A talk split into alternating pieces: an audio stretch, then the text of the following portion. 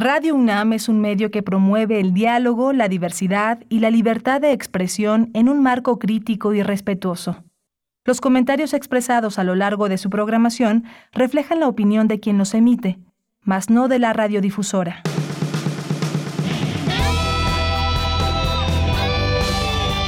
Prisma RU. Relatamos al mundo.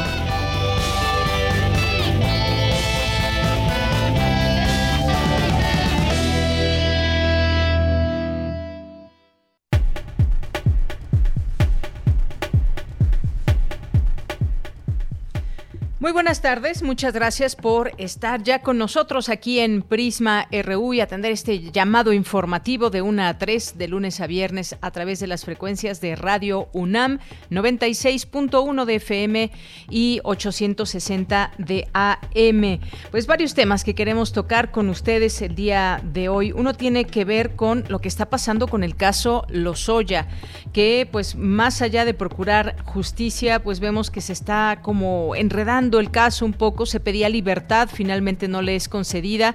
Tendremos aquí un análisis en un momento más con Ramón Celaya, que es abogado penalista, maestro en ciencias penales, académico de la UNAM, para hablar de este tema porque pues la Unidad de Inteligencia Financiera había presentado un amparo contra una nueva audiencia que podría dejar en, libertad a, Emilio Lozoya. Sin embargo, pues el tribunal lo desechó este día. Ya tendremos oportunidad de platicar con el abogado penalista, extender un poco este tema que ha sido pues eh, de verdad un dolor de cabeza en este sentido de la justicia. Y vamos a hablar también de algo que está sucediendo y es importante mencionarlo, que está ligado a un sindicato, el sindicato de Pemex, y desde el lunes pasado comenzaron ya estas, em, eh, estas exposiciones por parte de quienes pretenden, de quienes pretenden ser parte o encabezar este sindicato petrolero.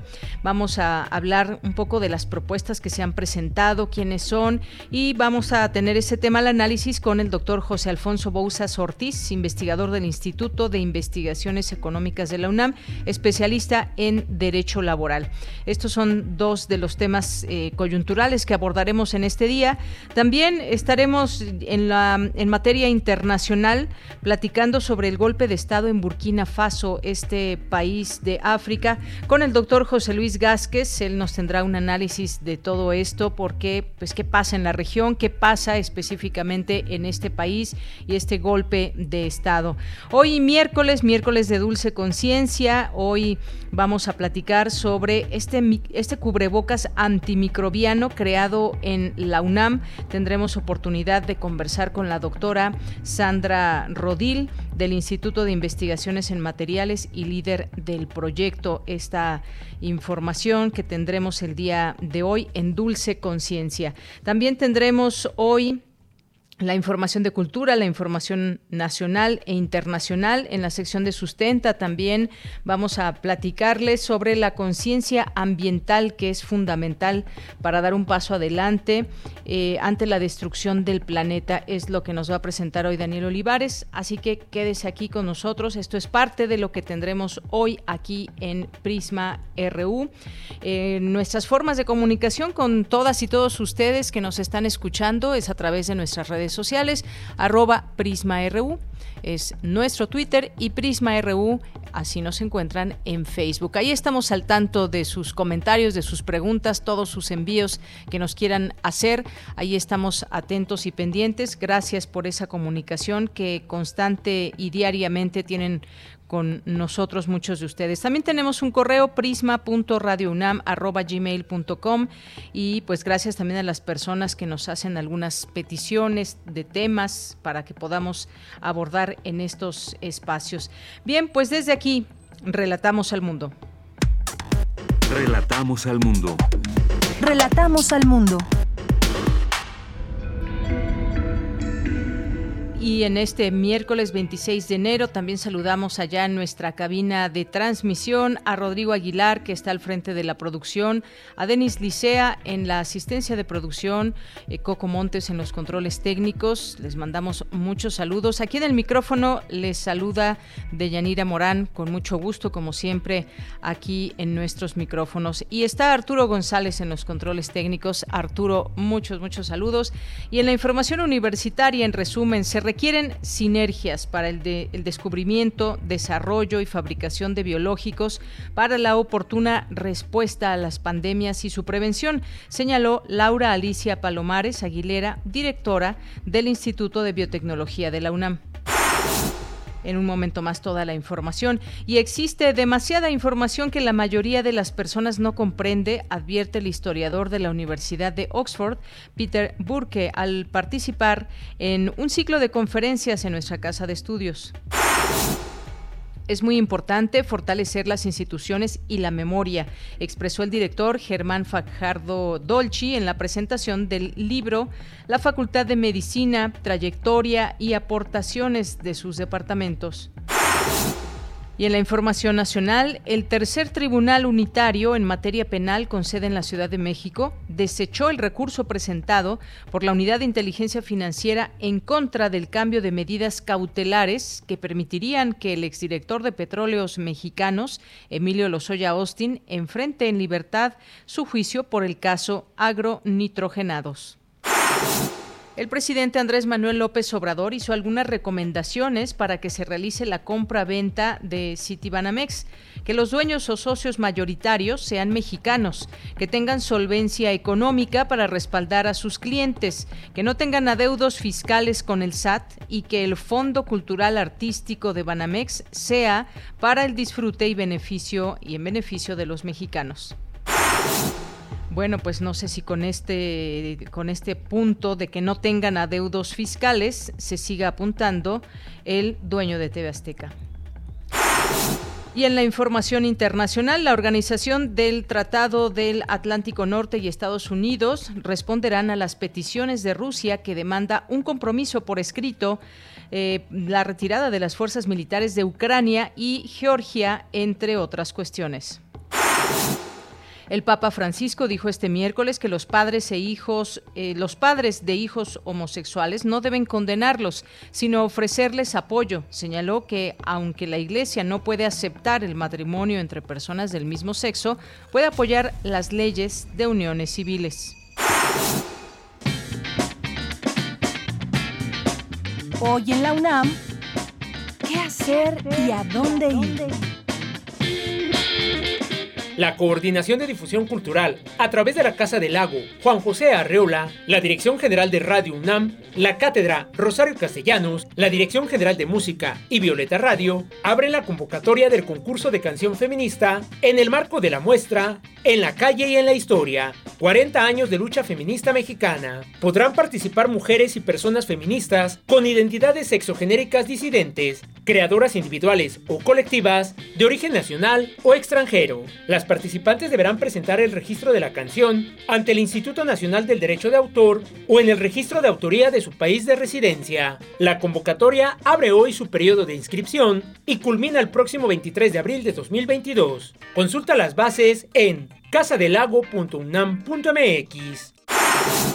No te puedes perder una emisión más de la serie Panorama del Jazz, espacio sonoro que difunde el género musical más importante del siglo XX y XXI en todas sus formas y modalidades, el jazz. Esta es la serie al aire más antigua de nuestra emisora, en la cual se narra cómo este estilo de vida y música ha evolucionado con el paso del tiempo. La serie Panorama del Jazz se transmite de lunes a viernes de 19 a 20 horas por las frecuencias universitarias de Radio UNAM 96.1 de FM, 860 de AM y en línea www.radio.unam.mx. Como parte del octavo Seminario Internacional de Fomento a la Lectura de la Cátedra José Emilio Pacheco, se llevará a cabo el diplomado en línea Intersecciones entre educación, mediación y gestión cultural, perspectivas y expectativas de las prácticas lectoras. Este es un espacio de visibilización del trabajo de mediadores, gestores culturales y educadores, quienes de la mano de especialistas en el fomento de la lectura a nivel internacional han logrado concretar proyectos de lectura viables y accesibles para implementar en distintos contextos. El diplomado Intersecciones entre educación, mediación y gestión cultural, perspectivas y expectativas de las prácticas lectoras, inicia hoy y culmina el próximo 28 de enero de 2022. Consulta la programación de las actividades en catedrapacheco.unam.mx. Y recuerda que la pandemia por COVID-19 y sus variantes aún no termina. No asistas a reuniones sociales o lugares muy concurridos para evitar un contagio.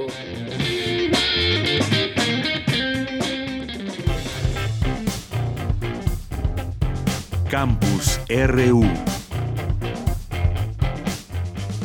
Bien, entramos a nuestro campus universitario y bueno, por lo pronto también ya empezó esta audiencia con Emilio Lozoya quien gana primera batalla del día. El tribunal desecha la impugnación de la UIF.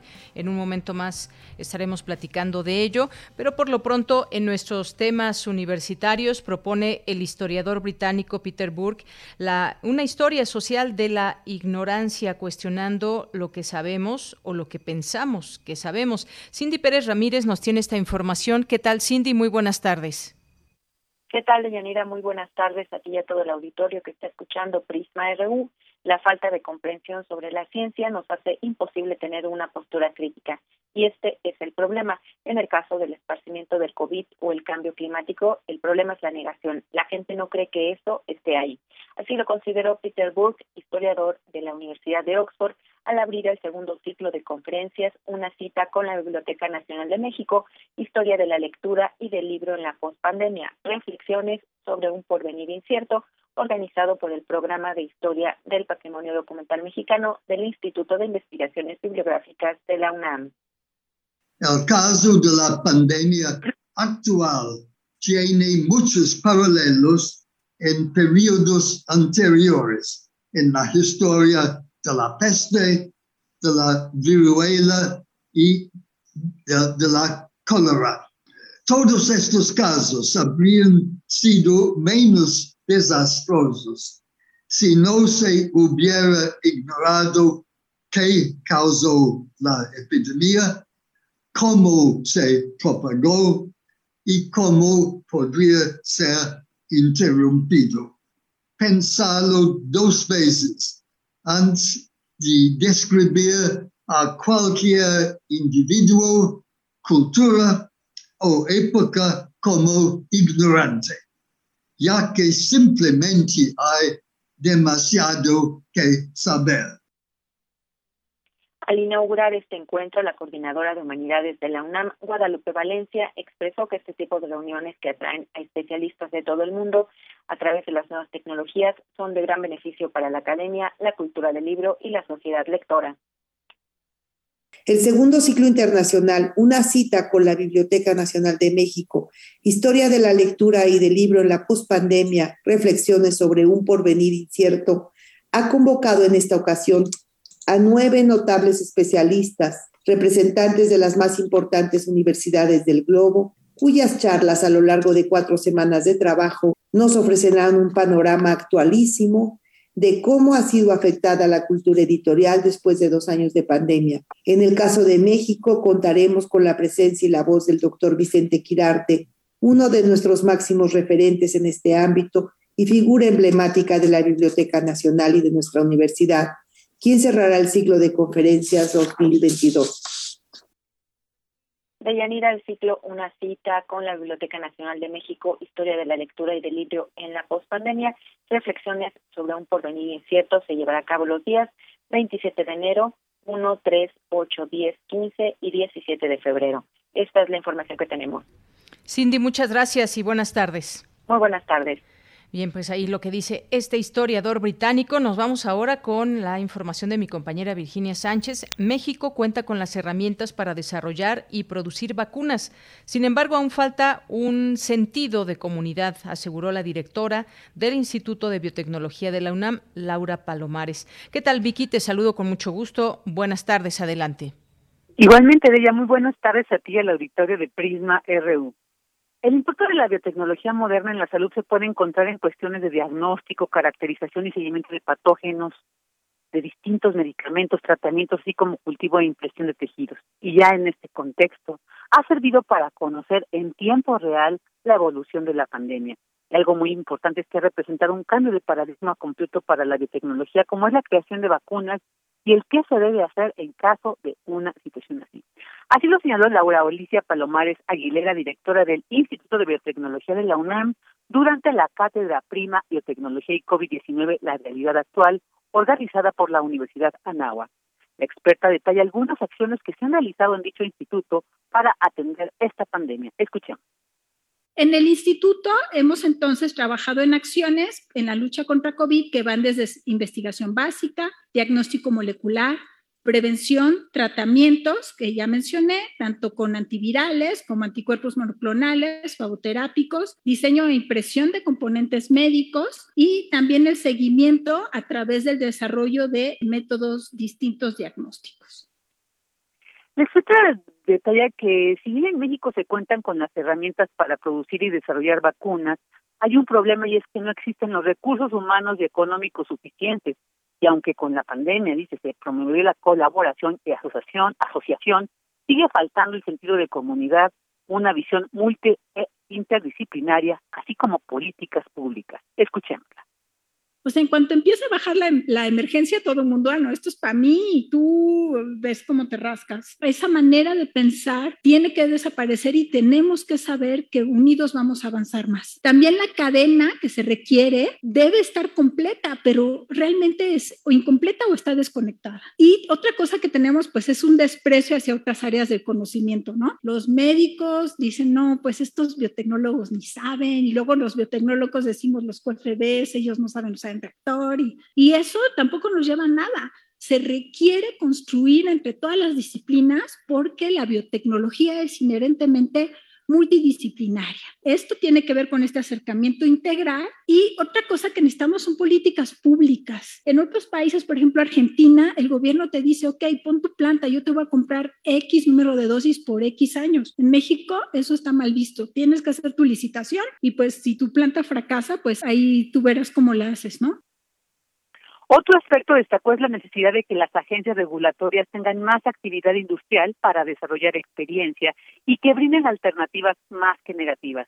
Y algo muy importante precisó es que se requieren sinergias para el descubrimiento, desarrollo y fabricación de biológicos para una respuesta oportuna a las pandemias y su prevención. De ella, esta es la información. Vicky, pues muchas gracias. Varios datos ahí importantes. Gracias y buenas tardes. Buenas tardes. Bien, pues es que esta parte justamente que señala la doctora Laura Palomares, ahí tiene, este tema tiene que ver con inversión, atención, desarrollo, darle la importancia de vida. Y la pregunta es si México le está dando la importancia de vida a estos desarrollos tan amplios que requieren pues esa atención, presupuesto, sobre todo también eh, estas políticas públicas de las cuales habla la doctora Palomares, acciones por supuesto de investigación básica, han estado trabajando, hay cosas que, se han hecho muy importantes, no es que en México se esté de brazos cruzados, estos temas que mencionaba ella, la prevención, tratamientos, diseño, impresión de componentes médicos y sobre todo también esa, esa mirada y ese entendimiento de, de la importancia de las sinergias para dar respuestas oportunas ante una situación como la que estamos aún viviendo y de la que pues también nos hemos quedado esperando por esta vacuna mexicana eh, que se sigue desarrollando, que se sigue por supuesto haciendo el trabajo. Y hay mucha gente detrás de todo esto que está todos los días con toda su su capacidad y su conocimiento haciendo este desarrollo, pero, pero falta todavía mucho más ese apoyo que tiene que venir de varios lugares. Bien, pues nos vamos ahora con mi compañera Cristina Godínez. Presentan el libro La Facultad de Medicina, Trayectoria y Aportaciones de sus departamentos. Cristina. Hola, ¿qué tal, Deyanira? Un saludo para ti y para el auditorio de Prisma RU. Muy importante es fortalecer las instituciones y la memoria y hacer una recapitulación de cómo se ha construido, en este caso, la Facultad de Medicina de la UNAM a través de sus departamentos básicos, señaló Germán Fajardo. Al participar en la presentación del libro, Fajardo Dolci, director de la Facultad de Medicina, habló de la importancia de la historia institucional. Se narra en el libro el origen y devenir de los departamentos que representan a una comunidad académica comprometida con el quehacer de la salud nacional, la generación de conocimiento especializado y la formación de recursos humanos. La presente obra plasma de manera escrita y también fotográfica su acontecer, da seguimiento a la línea trazada por cada departamento, cómo se integra su personal académico, las investigaciones y acciones que realiza, las publicaciones que de ello derivan, la evolución de los planes de estudio para alcanzar el perfil de competencias e incluso hacia dónde se dirige cada uno. Por su parte, Marta Eugenia Rodríguez Pérez, jefa del Departamento de Historia y Filosofía de la Medicina, expresó que los temas clave son el origen académico de cada departamento. Encontramos un corte epistemológico con este traslado que se da de la Escuela Nacional de Medicina del Centro Histórico a Ciudad Universitaria. Y esta migración del centro histórico que era el barrio universitario, y al trasladarse a Ciudad Universitaria, pues yo creo que es un gran logro. Podemos decir que es la consolidación, yo así lo veo, de la autonomía universitaria lograda desde 1929, pero que ahora esos, esas escuelas universitarias pues ya tienen su territorio propio, su territorio conjunto, su espacio físico, el universitario, donde se reúnen entonces ya todas las escuelas que pronto cambiarán todas a facultades. El libro La Facultad de Medicina, Trayectoria y Aportaciones de sus departamentos está coordinado por Germán Fajardo Ortiz y Marta Eugenia Rodríguez Pérez. De Yanira, este es mi reporte. Buenas tardes. Muchas gracias, Cristina. Buenas tardes. Porque tu opinión es importante, síguenos en nuestras redes sociales, en Facebook como Prisma RU y en Twitter como arroba PrismaRU. Una de la tarde con 25 minutos. Al inicio comentaba que eh, desde el pasado lunes comenzó, después de la conferencia matutina del presidente López Obrador, esta pasarela de exposiciones por parte de quienes quieren eh, pues ser el líder del, o la líder del sindicato de Pemex y que han prometido en todos estos días que han expuesto, pues además de prometer transparencia, terminar con casicazgos, pues han tenido a bien el poder plasmar en estos documentos que van, leen y dan sus puntos de vista sobre lo que hace falta para este sindicato. Y esto pues se puede observar como una eh, pues una forma positiva de eh, conocer estas propuestas, sobre todo dentro de, de este de petróleos mexicanos y específicamente si se avanza o no con el tema del sindicalismo y en este caso hablamos específicamente de Pemex. Así que pues hemos buscado un experto en el tema que nos pueda platicar de ello, que es el doctor José Alfonso Bouzas Ortiz, investigador del Instituto de Investigaciones Económicas de la UNAM, especialista en Derecho Laboral. ¿Qué tal, doctor José Alfonso Bouzas? Bienvenido, muy buenas tardes. Gracias, doctor. Pues, ¿qué le parece estas, eh, estas exposiciones que hemos venido viendo desde el lunes pasado, después de que termina la conferencia mañanera, y digamos esta extensión para escuchar a quienes aspiran a dirigir este sindicato?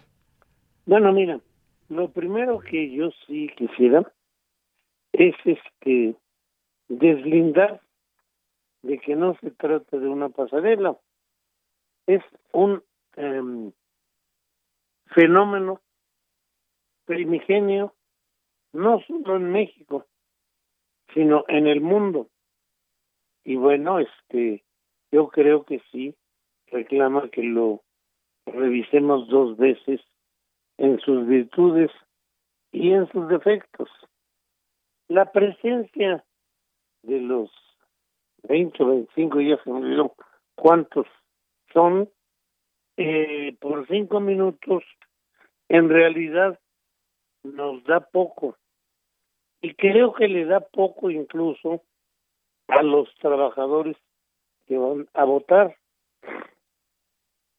Pero lo más importante, abre la caja de Pandora que durante décadas han sido los sindicatos.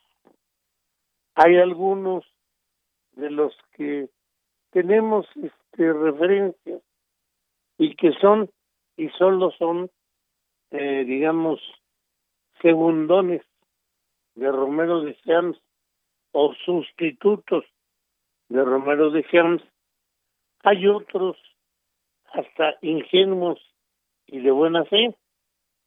Eh, yo creo que es un acierto un verdadero acierto de la política laboral estar haciéndolo así. Estamos hablando de uno de los sindicatos más grandes.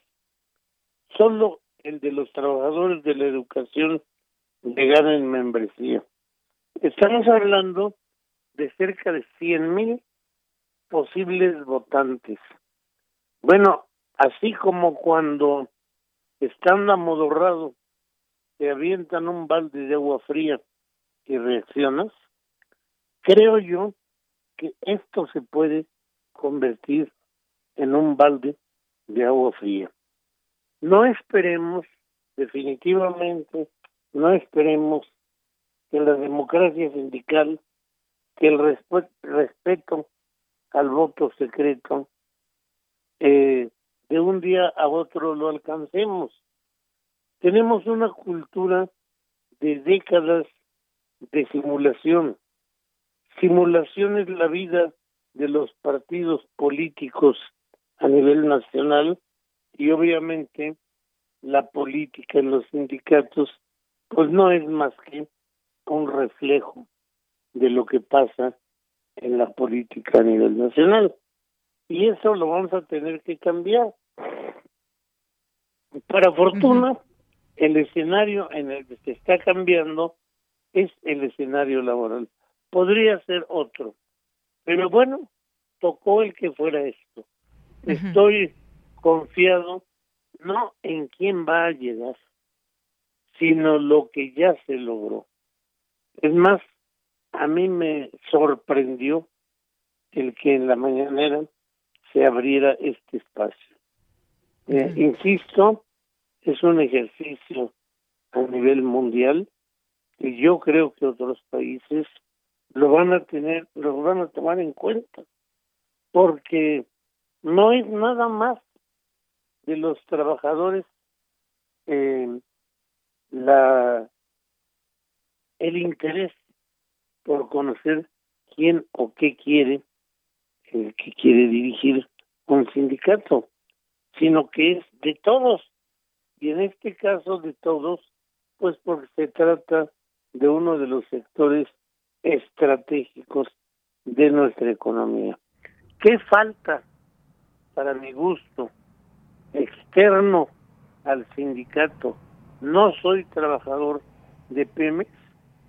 Bueno, para mí sería ideal contar con una hojita de semblanza de cada uno de ellos. Porque obviamente ni los que están ni los que no están eh, comprometidos en la corrupción que representó en la administración de Romero de Cianos, ninguno de ellos habla de su hoja de vida. Y yo creo que ese sería el documento ideal para que trabajadores y no trabajadores, pudiéramos formarnos una idea más o menos eh, fundada de quién sería el mejor. Eh, ¿Estamos a tiempo de que se dé? Yo creo que sí estamos a tiempo. Estamos hablando de 25 hojitas de no más de una cuartilla. Ahora, aquí la pregunta es, ¿y los candidatos la quisieran hacer pública, porque ahí está la clave. Lo que nos dicen es importante, pero su historia es más importante. Bien, pues muchas gracias por esa primera respuesta, doctor. Pues sí, esta exposición que hemos escuchado de estas personas, estos candidatos a eh, varios de ellos dicen a rescatar Pemex, terminar con la era del cacicazgo. Todos eh, dicen lo mismo.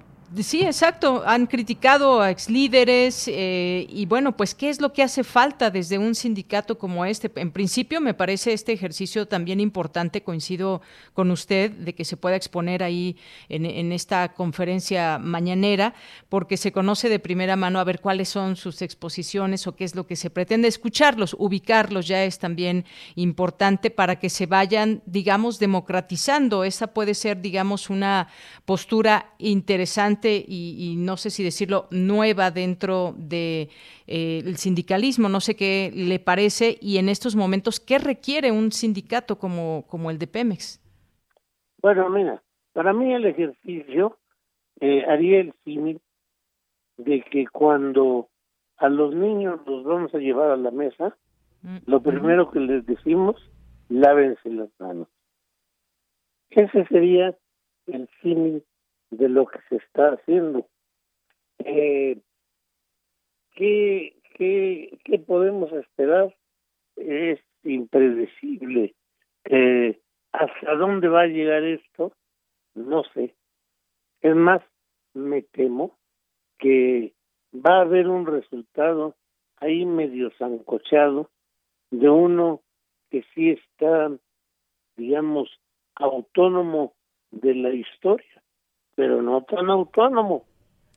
Y bueno, vamos a ver. Pues sí, vamos a ver qué, qué sucede. Por lo pronto, pues... Y, perdón, una idea más. Sí, sí. Este ejercicio pues, da una pauta importantísima, importantísima para otros procesos que se van a llevar a cabo de inmediato. Sí, sin duda, que quede como precedente, digamos. Así es.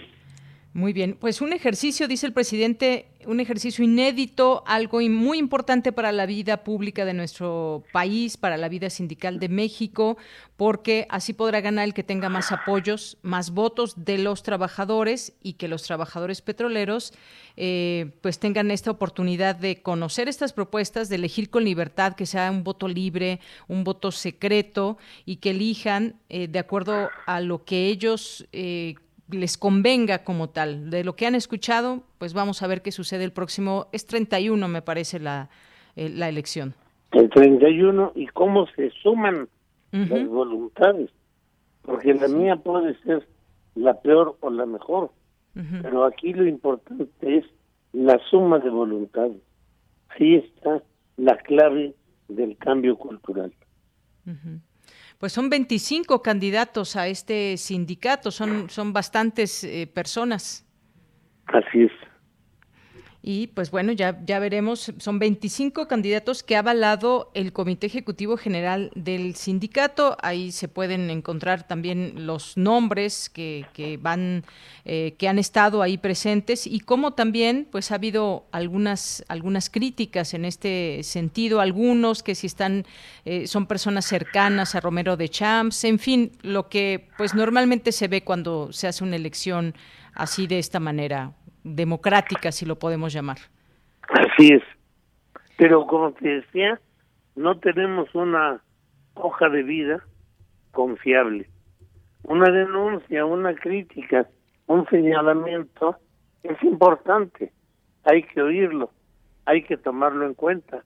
Pero yo que soy especialista en estudios del trabajo, tengo que confesar que definitivamente no me atrevería a opinar, eh, digamos, de primera impresión a partir de lo que están declarando, quién es el mejor. Tendría que rascar un poquito en la historia, y bueno, ese poquito me llevaría tres, seis meses. Por eso digo que una hoja de vida ahorita sería eh, el cierre, el enroque para que entonces sí los trabajadores que tengan dudas sobre Juan Pérez agarran la hoja bien, quién es Juan Pérez, bueno, lo descartan o ratifican su voluntad de votar por él. Pues sí, muy interesante todo esto que se está desenvolviendo porque pues eh, ya se revelará el peso real también de pues lo que sucede muchas veces en los sindicatos, eh, qué pasa con los disidentes, los llamados líderes charros. Y bueno, pues el favorito dicen a suceder a Romero de Champs promete transparencia, algo que hace falta mucho también en esta parte del sindicalismo en México, doctor, y pues veremos esta elección que está estará a cargo de unos 89 mil trabajadores de Pemex que están llamados a emitir su voto, son bastantes, un número un número amplio, digamos, de trabajadores. Yo no quisiera cerrar sin decirte que para mi gusto esta es una estrellita en la cuarta transformación. Muy bien. Bueno, pues muchas gracias. Eh, doctor, si quiere responder una pregunta que nos llegó a través de Twitter, dice, ¿qué opina sobre lo reprobable que puede ser la intervención del presidente al organizar esta, eh, este evento, digamos, de, con, los, con los que quieren suceder a Romero de Champs? Esa es precisamente la crítica que hacen los corporativos los que traen cola que les pise. Pero mentira que hay injerencia. En el convenio 86 de la Organización Internacional del Trabajo obliga a los estados a garantizar el que se den los métodos necesarios para la vida democrática sindical. Y en este momento, en lo que está haciendo en la cuarta transformación, por lo que responde Andrés Manuel, de ninguna manera lo veo que esté tomando partido con nadie. Está precisamente actuando para que se, se den los cauces. ¿Qué sería si no hubiera esta posibilidad? Bueno, pues que cada quien actúe como se le dé la gana, que se tejan los cochupos que se hagan las alianzas y que lleguemos a más de lo mismo. Muy bien. Pues doctor José Alfonso Bouzas Ortiz, siempre un gusto tenerlo aquí en el programa de Prisma RU de Radio UNAM, ahora con este tema del sindicato de Pemex y su próxima elección el 31 de enero. Muchas gracias. A tus órdenes, Berenice. Hasta luego. Buenas tardes. Gracias al doctor José Alfonso Bouzas Ortiz, investigador del Instituto de Investigaciones Económicas de la UNAM y especialista en Derecho Laboral. Relatamos al mundo. Relatamos al mundo. Bien, es la una de la tarde con 41 minutos y hay otro tema también, un tema, un tema escabroso, digamos, por decirlo, por ponerle algún adjetivo, y tiene que ver con el caso Lozoya, que por cierto, hace unos minutos ya comenzó la audiencia para que pues un tribunal federal que ordenó al juez José Artemio Zúñiga revisar la prisión preventiva que se le impuso al exfuncionario Emilio Lozoya, por lo que pues la reposición de la audiencia para este efecto se está llevando a cabo en este momento y en esta audiencia el juzgador deberá motivar y fundamentar su decisión, pues en la diligencia del pasado 3 de noviembre, año pasado, en la que determinó la prisión preventiva, omitió dar sus argumentos, motivo por el cual la defensa, ahí entró la defensa del exdirector de Pemex, eh, se inconformó y obtuvo la medida restitutoria. Pero, ¿qué significa todo esto? ¿Qué está en juego? Platiquemos, ya está en la línea telefónica eh, Ramón Celaya, que es abogado penalista, maestro en ciencias penales, académico de la UNAM, consultor y especialista, consultor especialista en inteligencia, seguridad y fuerzas armadas. ¿Qué tal, maestro? Bienvenido, muy buenas tardes. Hola, Deyanira, muy buenas tardes y un saludo al auditorio. Gracias, eh, abogado. Pues platíquenos qué está en juego en este momento, en qué punto de la investigación o en qué punto de esta parte legal que enmarca el caso Lozoya estamos. Bueno, como bien lo mencionabas, Deyanira, este caso es escabroso, tiene dos aristas muy importantes que me gustaría señalar. La primera, el combate a la corrupción como bandera política del gobierno federal está en juego y se está cayendo. ¿Por qué? Porque desde que Emilio Lozoya lo regresaron a México, no se ha podido fundamentar una sola acusación de corrupción, eh, no se ha podido sustentar su plena culpabilidad en los delitos que se le imputan y entonces pareciera que está en juego este combate a la corrupción como bandera política del gobierno federal. Esa es la primera arista que yo le veo. La segunda, bueno, pues que prácticamente todas las imputaciones penales que se le que le han realizado a Emilio Lozoya, pues una a una se están cayendo, se están viniendo abajo. Hay que recordar que pues, Emilio Lozoya tiene dos imputaciones básicamente, el caso agronitrogenados y el caso Obedrec.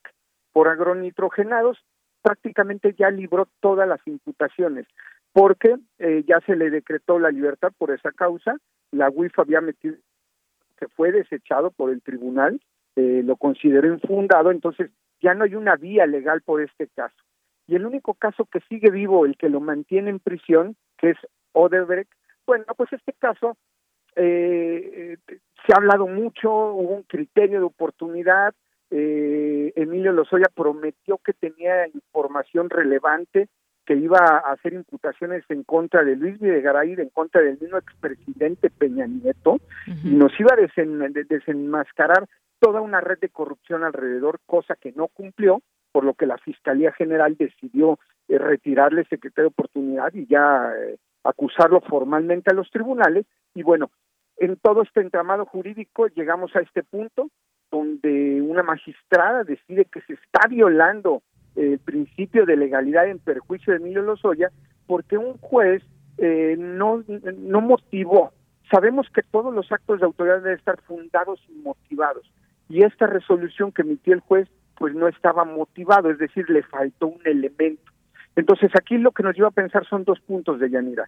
Una de dos, o el juez no sabe derecho o existen una serie de intereses políticos tan grandes que por una parte vemos a fiscales de la de la Fiscalía General eh, haciendo imputaciones débiles y mal, y, mal hechas que originan que que los tribunales no otorgan las órdenes correspondientes y luego vemos a un juez que no motiva sus decisiones por lo que podría quedar en libertad.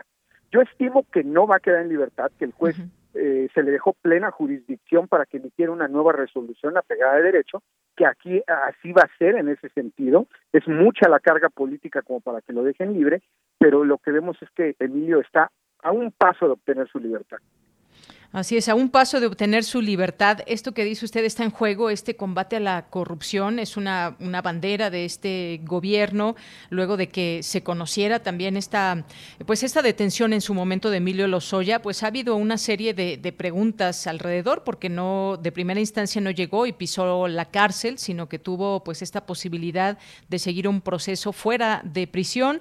Luego, pues vino lo del restaurante y demás, finalmente pues llegó a, a la cárcel dice usted, se están cayendo estas posibilidades de eh, tener claridad en todo esto. Y de pronto uno se llega a preguntar, eh, eh, pues qué difícil es este tema de este tema de procurar justicia. ¿Es realmente difícil o es que se pueden ver intereses, como usted menciona, políticos? ¿Podría estar en riesgo este caso por esos intereses? ¿O es que también, obviamente, pues tendrá una defensa muy fuerte, Emilio Lozoya, con tanto dinero eh, del que se hizo durante el sexenio de, de Peña Nieto. Y como ciudadanos, pues seguimos con tales y cuáles preguntas. ¿Qué pasa con el tema de la corrupción? ¿Por qué está tan difícil este caso de pues proporcionar todos los datos que lleven a que permanezca en la cárcel y, además no solamente eso, sino que se dé claridad quiénes participaron en este entramado de corrupción con el caso ahora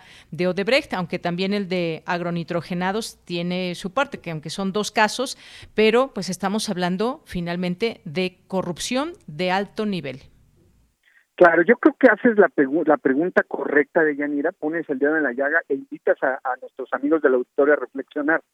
¿Qué es lo que está en juego? La procuración de justicia, la credibilidad de un sistema de justicia penal que cada día que pasa se ve debilitado por fracasos y tropiezos de, los investigadores de, de los ministerios públicos, que son los encargados de acusar, pero también nos pones a reflexionar mucho. Es tan difícil hacer una imputación penal. La respuesta es no. siempre y cuando separemos la parte política de la procuración de justicia. Porque si un ministerio público, un, ministerio público, un juez, eh, con toda la capacitación y toda la inversión millonaria que se ha hecho, conocen el nuevo, el nuevo sistema de justicia penal, que ya no es tan nuevo, por cierto, aunque le sigamos llamando así, y sabe hacer acusaciones de carácter técnico, no es tan difícil. Pero también hay que recordarle a nuestros amigos y amigas del auditorio que el Ministerio Público tiene que actuar bajo un principio de buena fe. ¿Qué quiere decir esto? Que si en realidad Emilio Lozoya no es culpable de nada, no hay que acusarlo. Pero entonces ahí vamos a la parte política. En la medida que no separemos la politización de la justicia, la Procuración de Justicia siempre va a ser un fracaso y nunca va a poder caminar. Por eso creo que nos haces la pregunta una pregunta sustancial, una pregunta que nos pone mucho a reflexionar y deberíamos de ver hacia dónde tenemos que caminar en nuestro sistema de justicia penal en México. Efectivamente, maestro Ramón Celaya, porque pues sí, si no es tan difícil hacer una imputación penal con todos estos elementos que actualmente se tienen, pues la siguiente pregunta es cuál es el interés político de quién, de dónde, por qué proteger a una persona como Emilio Lozoya, que además, bueno, también se ha visto afectada a su propia familia con las transferencias de dinero. Es un caso que donde vemos claramente se tienen elementos, eh, fue más de un millón de dólares, por ejemplo, el que llegó a las cuentas de, de su madre, cuenta con la que compartía él, y luego la casa en Cihuatanejo, Ixtapa, ya no me acuerdo dónde está esta casa, pero pues ahí está también la ruta del dinero, es decir, vemos distintas, eh, distintos elementos y rutas por las cuales se puede seguir en esta investigación. Además, ¿cuánto es el supuestamente el dinero que se dio por parte de Odebrecht en dado caso que ganara en su momento el presidente eh, Peña Nieto? Eh, fueron, me parece, como cuatro millones de dólares, por ahí va esa cifra, y entonces, pues, ¿de dónde vienen esas eh, protección o ese interés político de quién? Son preguntas que también quedan, pues, ahí muy puestas en el aire, maestro. Claro, es un entramado jurídico muy complejo, pero también un entramado político que involucra a muchos actores eh, secretarios de Estado, incluso al mismo expresidente Peña, porque la teoría que se ha sustentado en esta acusación es que todos los actos de corrupción en los que, eh, en los que incurrió Lozoya, pues tenían un fin único, y el fin único era financiar la campaña política de Peña Nieto. Esto, desgraciadamente, no lo pudo sostener, pero entonces vemos que sí hay personajes de muy alto nivel implicados que pareciera que no se quiere llegar al fondo porque no nada más sería Emilio, tendría que caer muchas personas alrededor de él y tal vez, tal vez descubrir lo que nunca nos hemos atrevido a descubrir en el sistema de justicia y político en México, que la corrupción está más dentro y más arraigada de lo que podríamos pensar. Claro, y todo esto, pues desafortunadamente, abona también a todas esas voces críticas, por ejemplo, a este gobierno.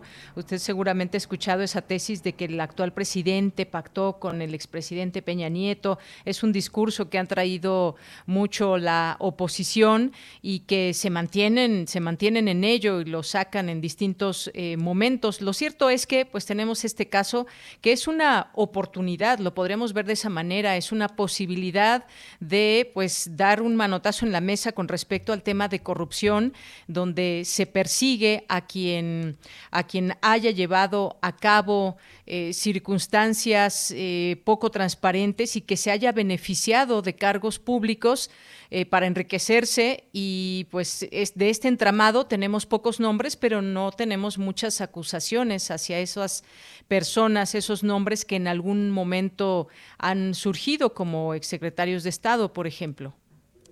Sí, yo creo que todos coincidimos y todos quisiéramos ver a estos políticos corruptos pues en la cárcel o de menos pues eh, enfrentando a la justicia por los actos que cometieron. El problema es que no nos dan pruebas de fondo, eh, la fiscalía da palos de ciego, inicia carpetas de investigación con pruebas muy endebles, poco sólidas, y entonces pues siempre queda la duda si no es un juego político más allá de la justicia, porque, a ver, estamos viendo imputados funcionarios del sexenio de Calderón, el mismo Calderón ya fue llamado a declarar en una averiguación, carpeta de investigación por el tema de Rápido y Furioso. Esto poco se ha dicho. Es decir, a un expresidente ya se le citó y ya declaró ante la Fiscalía General. Y en el caso de Odebrecht con Emilio Lozoya, como involucra a Peña Nieto, parece que todo se frena. Por eso la especulación que en el ámbito del derecho no es buena porque no abona a, la parte jurídica, pero es, es imposible no realizarla. ¿Por qué no vemos a un Peña Nieto sentado en el Ministerio Público llamado a declarar con las eh, investigaciones? Porque pareciera que ahí hay un juego político, como bien lo mencionan. Estas negociaciones de las que se hablan mucho, si bien no están probadas, pues está en el aire, es lo que se dice en el, en el escenario político, y con todos estos hechos en la práctica en el foro lo vemos, bueno, pues se confirma. Peña Nieto está muy lejos de llegar a sentarse ante el público, como Felipe Calderón sí ya lo sentaron y ahí es imposible no hacer la especulación política. Pues sí, efectivamente, y estas circunstancias que rodean el caso también, nos ponemos a pensar en algunos otros. Hay casos de exgobernadores que actualmente están en la cárcel. Yo sé que no se vale comparar, son casos diferentes, tienen acusaciones, señalamientos diferentes, aunque pues ligados en este tema de corrupción, eh, tráfico de influencias y, y más. Y hay, hay casos que podemos ir platicando que tienen que ver con la parte política. Tenemos otro caso eh, que es el propio de Rosario Robles, por ejemplo, que se mantiene en la cárcel y tampoco se ha dado a conocer o no ha declarado, en fin, toda esta parte de la red que se conoció en su momento de la estafa maestra, pero pues es evidente que en todo caso no habría actuado eh, de manera solitaria, sino pues allegada con muchas otras personas, sobre todo por la cantidad de dinero de la cual se está hablando, maestro. Claro, estos casos que mencionas creo que son muy importantes y nos sirven mucho para ilustrar el tema que estamos tocando. Estamos hablando por un caso corrupción en el servicio público de Odebrecht, Emilio Lozoya, Pemex, en un sexenio de Peña Nieto, y estamos hablando de Rosario Robles de corrupción política, corrupción en el servicio público con Peña Nieto en una estafa maestra, pero que no conocemos pruebas, que nos hablan de que son los peores criminales, pero ni la fiscalía puede sustentar sus acusaciones plenamente. Hay que recordar que a Rosario Robles le libran y les justifican la prisión preventiva con una licencia de conducir que era falsa, pero era falsa porque ella no la falsificó, alguien la ofreció como dato ahí. Entonces, tenemos muchos casos de que debería ser justicia, casos donde debería ser aplicado el derecho de manera plena, de manera independiente, y se mezcla siempre la parte política. Por eso cuando comenzábamos la plática del día de hoy decía que en la medida que no separemos esta influencia de poder político en el aparato de justicia, pues vamos a tener estos casos que bien lo, lo, mencionan de hombres y mujeres, de secciones periodistas, algunos panistas, acusados de diversos delitos, pero que quedan dudas si realmente los cometieron porque pues la fiscalía va de tropiezo en tropiezo. Bien, maestro, pues muchas gracias por hablarnos de este tema. En este momento se lleva a cabo esta audiencia y ya seguramente pues dentro de poco tendremos esta información clara de lo que sucedió en ella como parte de este seguimiento. Digo, yo decía también es muy importante cómo, eh, cómo se lleva el caso desde su defensa. Es evidente que pues también hay mucha experiencia, pero pues ahí está este litigio, pruebas a favor, pruebas pruebas en contra, se ha extendido este caso para que presente pruebas de sus dichos y eh, así también nos la hemos pasado.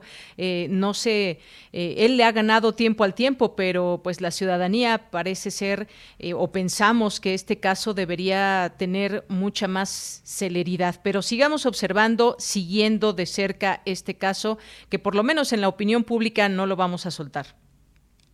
Por supuesto, estaremos muy pendientes del resultado de esta audiencia. En una dos horas conoceremos si Emilio Lozoya queda en libertad o continúa en prisión preventiva y creo que es muy relevante saber cuál va a ser la resolución del juez. Claro que sí, estaremos siguiendo esta información. Por lo pronto, maestro Ramón Celaya, muchas gracias por estar aquí con nosotros. Muchas gracias, Deyanira. Fue un gusto y un saludo al auditorio. Gracias. Hasta luego. Muy buenas tardes. Gracias al abogado Ramón Celaya, abogado penalista, maestro en ciencias penales, académico de la UNAM, consultor especialista en inteligencia, seguridad y fuerzas armadas. Vaya caso este que tenemos enfrente de Emilio Lozoya.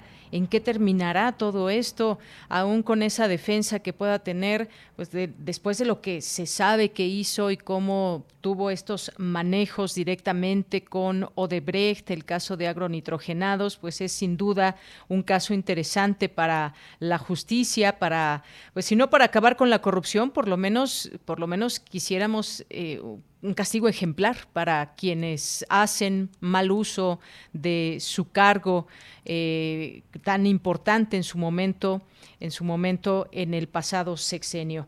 Bien, pues ya nos vamos a ir a un corte. Antes, un poquito de música que nos ofrece la producción, porque un día como hoy, pero de 1954, nació el músico y cantautor argentino mejor conocido como el jefe del rock en español, Miguel Mateos, y esta canción que se llama, seguramente ya la conocieron muchas y muchos de ustedes, Obsesión.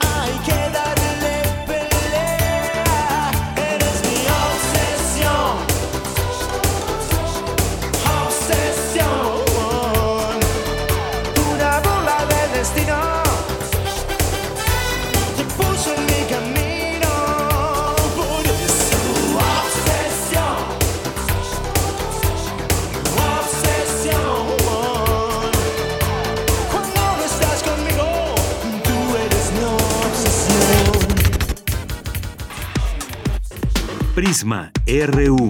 Relatamos al mundo. Música que sensibiliza la vida. Asómate a su mundo. Panorama del Jazz con Roberto Aimes. Lunes a viernes a las 19 horas por el 96.1 de FM y el 860 de AM. UNAM. Experiencia sonora. Iniciamos un nuevo año donde superaremos grandes retos, llevar la esperanza y el cambio verdadero a más rincones de México y ratificar nuestro movimiento a lo largo y ancho del país. Se ha logrado mucho, pero aún estamos a la mitad del camino. Enfrentemos juntas y juntos el desafío con compromiso y corazón para que siga la transformación, porque la fuerza de nuestro movimiento es el pueblo organizado. Morena, la esperanza de México. China, chuto, perico, piedra, hielo, chochos. ¿Qué vas a querer? No importa qué droga química te metas, de todas formas te destruyes. Pero la sangre de las drogas químicas nos mancha a todos. Mejor métete esto en la cabeza. Si te drogas, te dañas. Si necesitas ayuda, llama a la línea de la vida, 800-911-2000. Para vivir feliz, no necesitas meterte nada. Gobierno de México. Este es el sitio donde se intersecta toda la música. Toda. Intersecciones. Encuentros de la fusión musical. Todos los viernes a las 21 horas por el 96.1 de FM. Radio UNAM. Experiencia sonora. Es muy tedioso hacer siempre lo mismo. No dejes que el aburrimiento apague tu imaginación. Escucha Escaparate 961 con los eventos culturales del momento. Viernes a las 15:15 horas por Radio UNAM. Entretenimiento y cultura. Radio UNAM. Experiencia sonora. Prisma RU. Relatamos al mundo.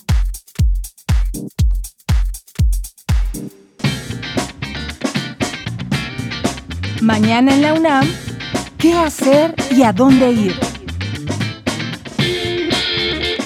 La Orquesta Juvenil Universitaria Eduardo Mata convoca a las audiciones abiertas para ocupar las vacantes de corno, flauta y trompeta. El cierre de inscripciones será el próximo primero de febrero de 2022. Consulta la convocatoria completa en música.unam.mx diagonal proyectos de becarios. Se recomienda descargar dicha convocatoria y los materiales para la audición desde una computadora de escritorio.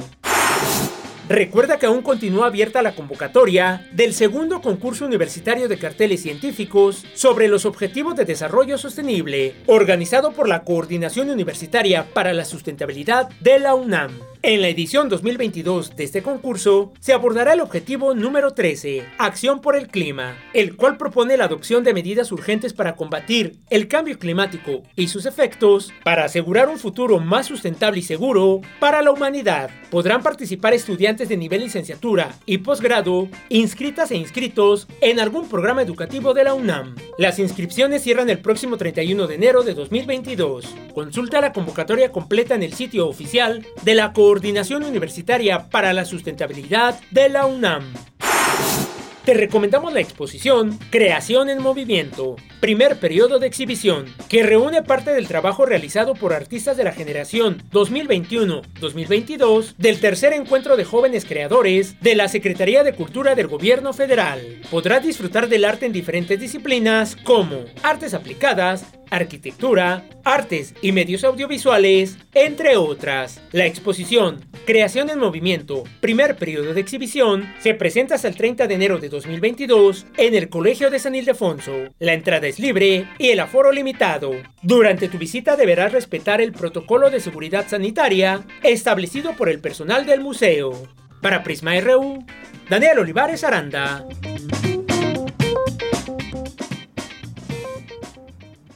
Bien, estamos de regreso, dos de la tarde con cinco minutos. Gracias por continuar en la sintonía de Prisma RU a través de nuestras frecuencias de Radio UNAM 96.1 de FM y 860 de AM. Y gracias a todas aquellas personas que nos escuchan todos los días en www.radio.unam.mx.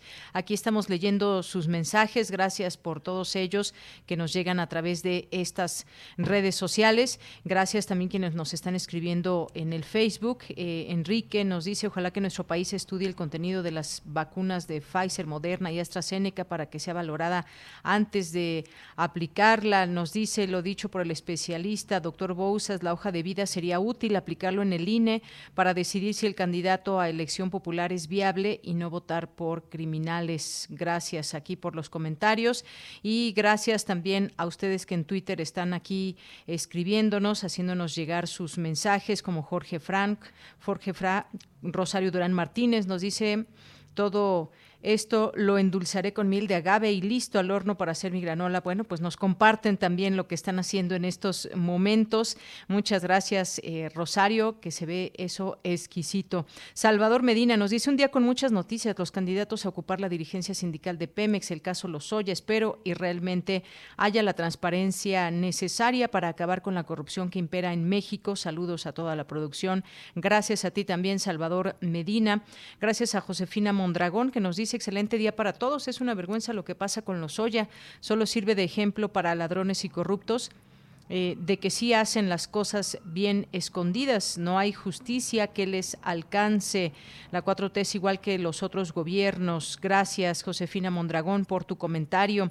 Rosario Durán y el fiscal eh, que no le encuentra y le rasque no le encuentra más para detener a su, eh, a, su familiar en prisión. Por la muerte del hermano del fiscal Muchas gracias también. Aquí otros casos que han alcanzado también al, fiscal Hertz Manero. Eh, Jorge Durán nos dice, esta pasarela, es solo show, la elección del secretario del sindicato de Pemex debe ser asunto de los trabajadores de Pemex, pero ¿no será que la mediocracia mexicana es tan grande que anula todo pensamiento crítico? Gracias, Jorge. Armando Aguirre nos dice, excelente entrevista con Ramón Celaya. Pienso que la red de complicidades es tan alta que seguro hay hasta gente de la 4T involucrada. El plumaje de los políticos está salpicado por todos lados. Gracias, Armando.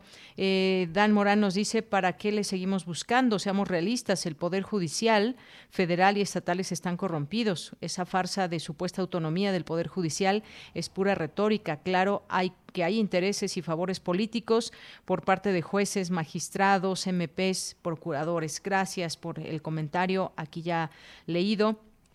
Gracias a Flechador del Sol, también a Jorge que nos dice, Lozoya está protegido por intereses corporativos más que transnacionales, son supranacionales, nos dice.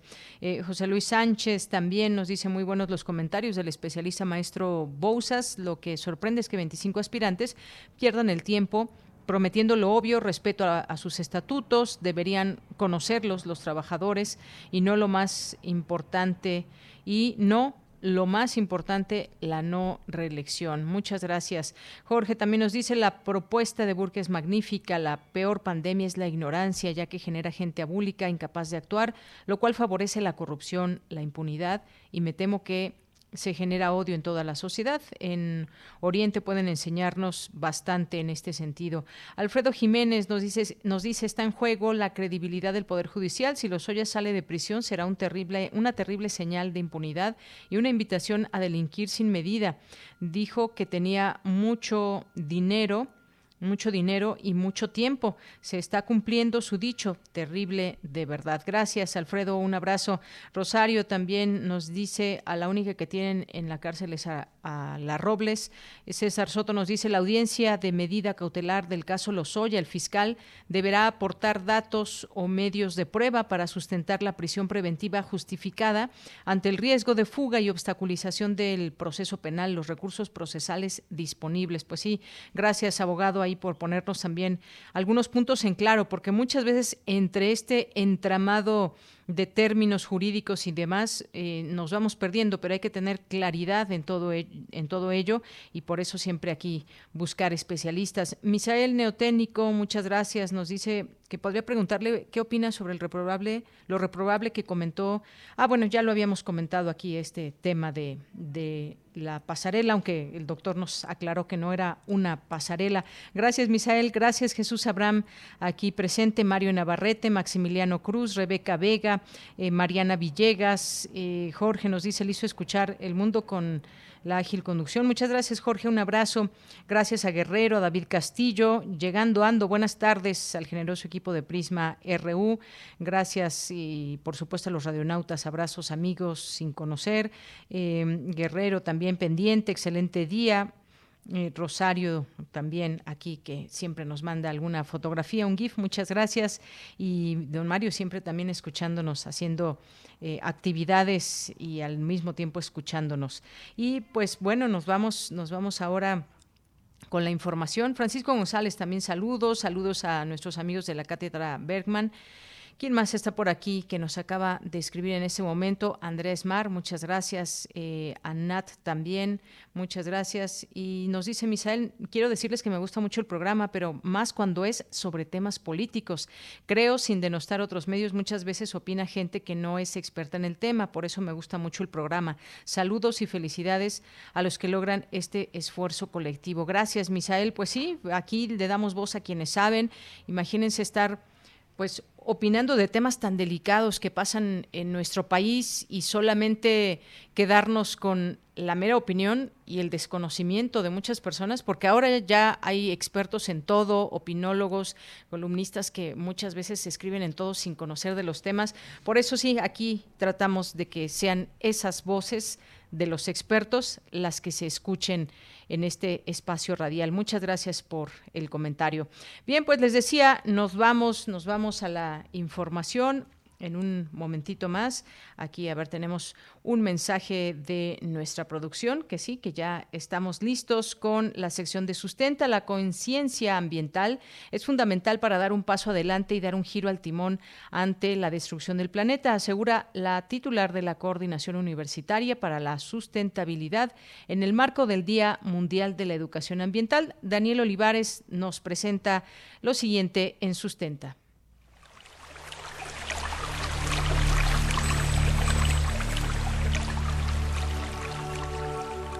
Sustenta. Sustenta. Innovación universitaria en pro del medio ambiente.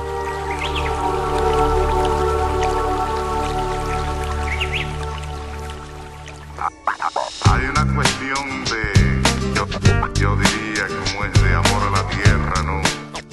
Buenas tardes al público Radio Escucha de Prisma RU. De este lado del micrófono, les saluda Daniel Olivares Aranda. Bienvenidos a este espacio sonoro sustentable. Bienvenidos a Sustenta. Hoy 26 de enero se conmemora el Día Mundial de la Educación Ambiental. Desde hace más de cuatro décadas, esta iniciativa se observaba como un proceso permanente que debía dar respuesta a la crisis que afecta al planeta. En 1975, se llevó a cabo el Seminario Internacional de Educación Ambiental en la ciudad de Belgrado, donde se generó un documento titulado la Carta de Belgrado, que contemplaba el marco general para declarar el Día Mundial de la Educación Ambiental. Dicho documento plantea, de manera textual y como meta principal, formar una población mundial consciente y preocupada con el medio ambiente y con los problemas asociados, y que tenga conocimiento, aptitud, motivación, actitud y compromiso para trabajar individual y colectivamente en la búsqueda de soluciones para los problemas existentes y para prevenir nuevos. En entrevista con Sustenta, la doctora Leticia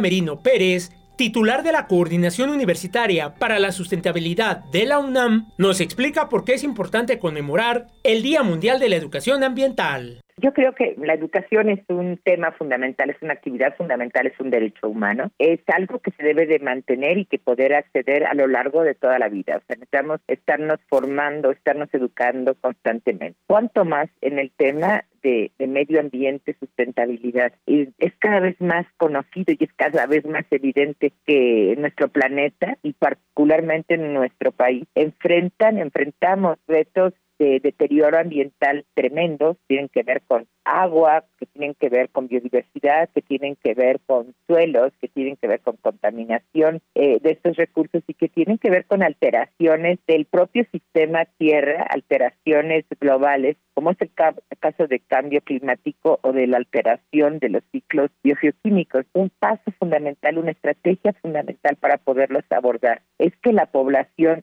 en todos niveles esté informada este y sepa cuáles son las causas de estos procesos y sepa eh, que es su responsabilidad no solo tratar de tomar medidas que lo resuelvan, sino de exigir mejores leyes, mejores políticas públicas en temas ambientales y en temas de uso y manejo de recursos que ponen en riesgo nuestra posibilidad de sustentabilidad y la posibilidad eh, de una vida adecuada para nuestros niños, jóvenes como ya lo escuchamos, la educación ambiental es un elemento fundamental para crear conciencia en la población mundial acerca del daño que estamos causando al medio ambiente. Desde las universidades es indispensable impulsar el diálogo y la reflexión acerca del cambio climático y sus efectos, en este espacio de Sustenta, hemos hablado en diversas ocasiones acerca del trabajo que realiza la Coordinación Universitaria para la Sustentabilidad de la UNAM, creada el 5 de noviembre de 2018, con el objetivo de promover la integración de la sustentabilidad como eje transversal de las actividades y espacios de la UNAM.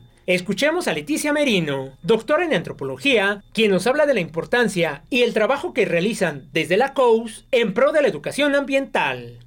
Hoy en día la Coordinación Universitaria para la Sustentabilidad de la UNAM La COUS nace hace tres años, eh, más o menos, dentro de la Secretaría de Desarrollo Institucional, que justamente eh, cobija iniciativas eh, nuevas esto en respuesta eh, al buscando dar respuesta al compromiso de la universidad con el tema. Nosotros no estamos inventando ningún hilo negro ni, ni agua tibia. Este, que hay ya hay una trayectoria muy grande de trabajo, de investigación, eh, de difusión en seminarios universitarios, de difusión de la cultura y de la ciencia, digamos, en Universo ha habido, ha habido distintas eh, exposiciones sobre temas relacionados con sustentabilidad en docencia, como decía yo, existe desde hace seis años el posgrado en Ciencias de la Sostenibilidad, existe el Laboratorio Universitario de Ciencias de la Sostenibilidad en el, en el Instituto de, Ecología, el Instituto de Sustentabilidad y Estudios de Ecosistemas en Morelia. En las iniciativas sobre sustentabilidad, sobre medio ambiente, no nacen con la COUS. Lo que se quiere con la COUS es tratar de promover redes entre estas iniciativas y promover nuevas iniciativas y nuevos temas. Ejemplo, fomentar la sustentabilidad en la UNAM y desde la UNAM. Escuchemos a la doctora Leticia Merino. El tema de campus, el tema de, como decía yo, de transversalizar sustentabilidad en la mayoría de las carreras, odontología, leyes, ingeniería, química, que no necesariamente trabajan temas referentes con sustentabilidad. Entonces, digamos, la COUS en un primer eh, momento trabaja en en impulsar, en desarrollar este plan universitario de sustentabilidad que, busca ser eh, un instrumento rector, coordinador eh, de iniciativas. Bueno, y para concluir agradeciendo y aprovechando este espacio, este espacio tan generoso, eh, yo quisiera invitar a quienes nos escuchan que nos sigan en las redes sociales de la coordinación en nuestra página web www.cos.unam.mx,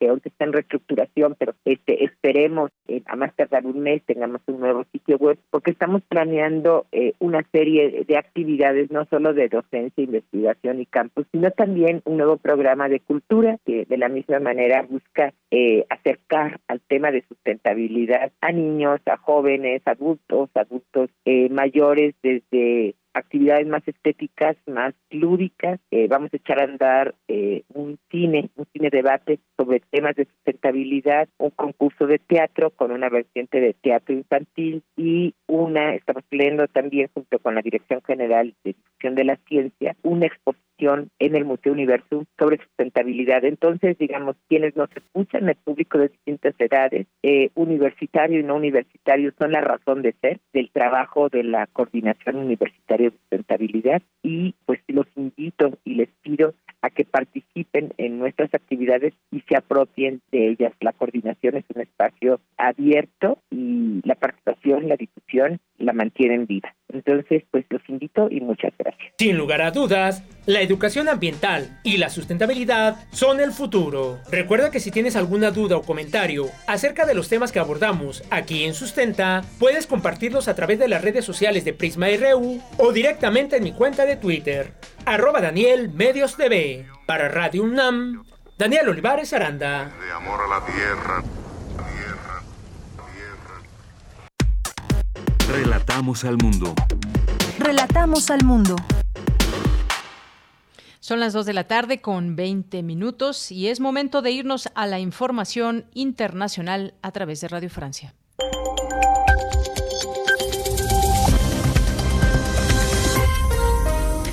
Hola a todos, esto es Radio Francia Internacional. En su compañía, Vanessa Letron está a cargo de la realización técnica de este programa, que comienza con un resumen de la información internacional de este miércoles 26 de enero.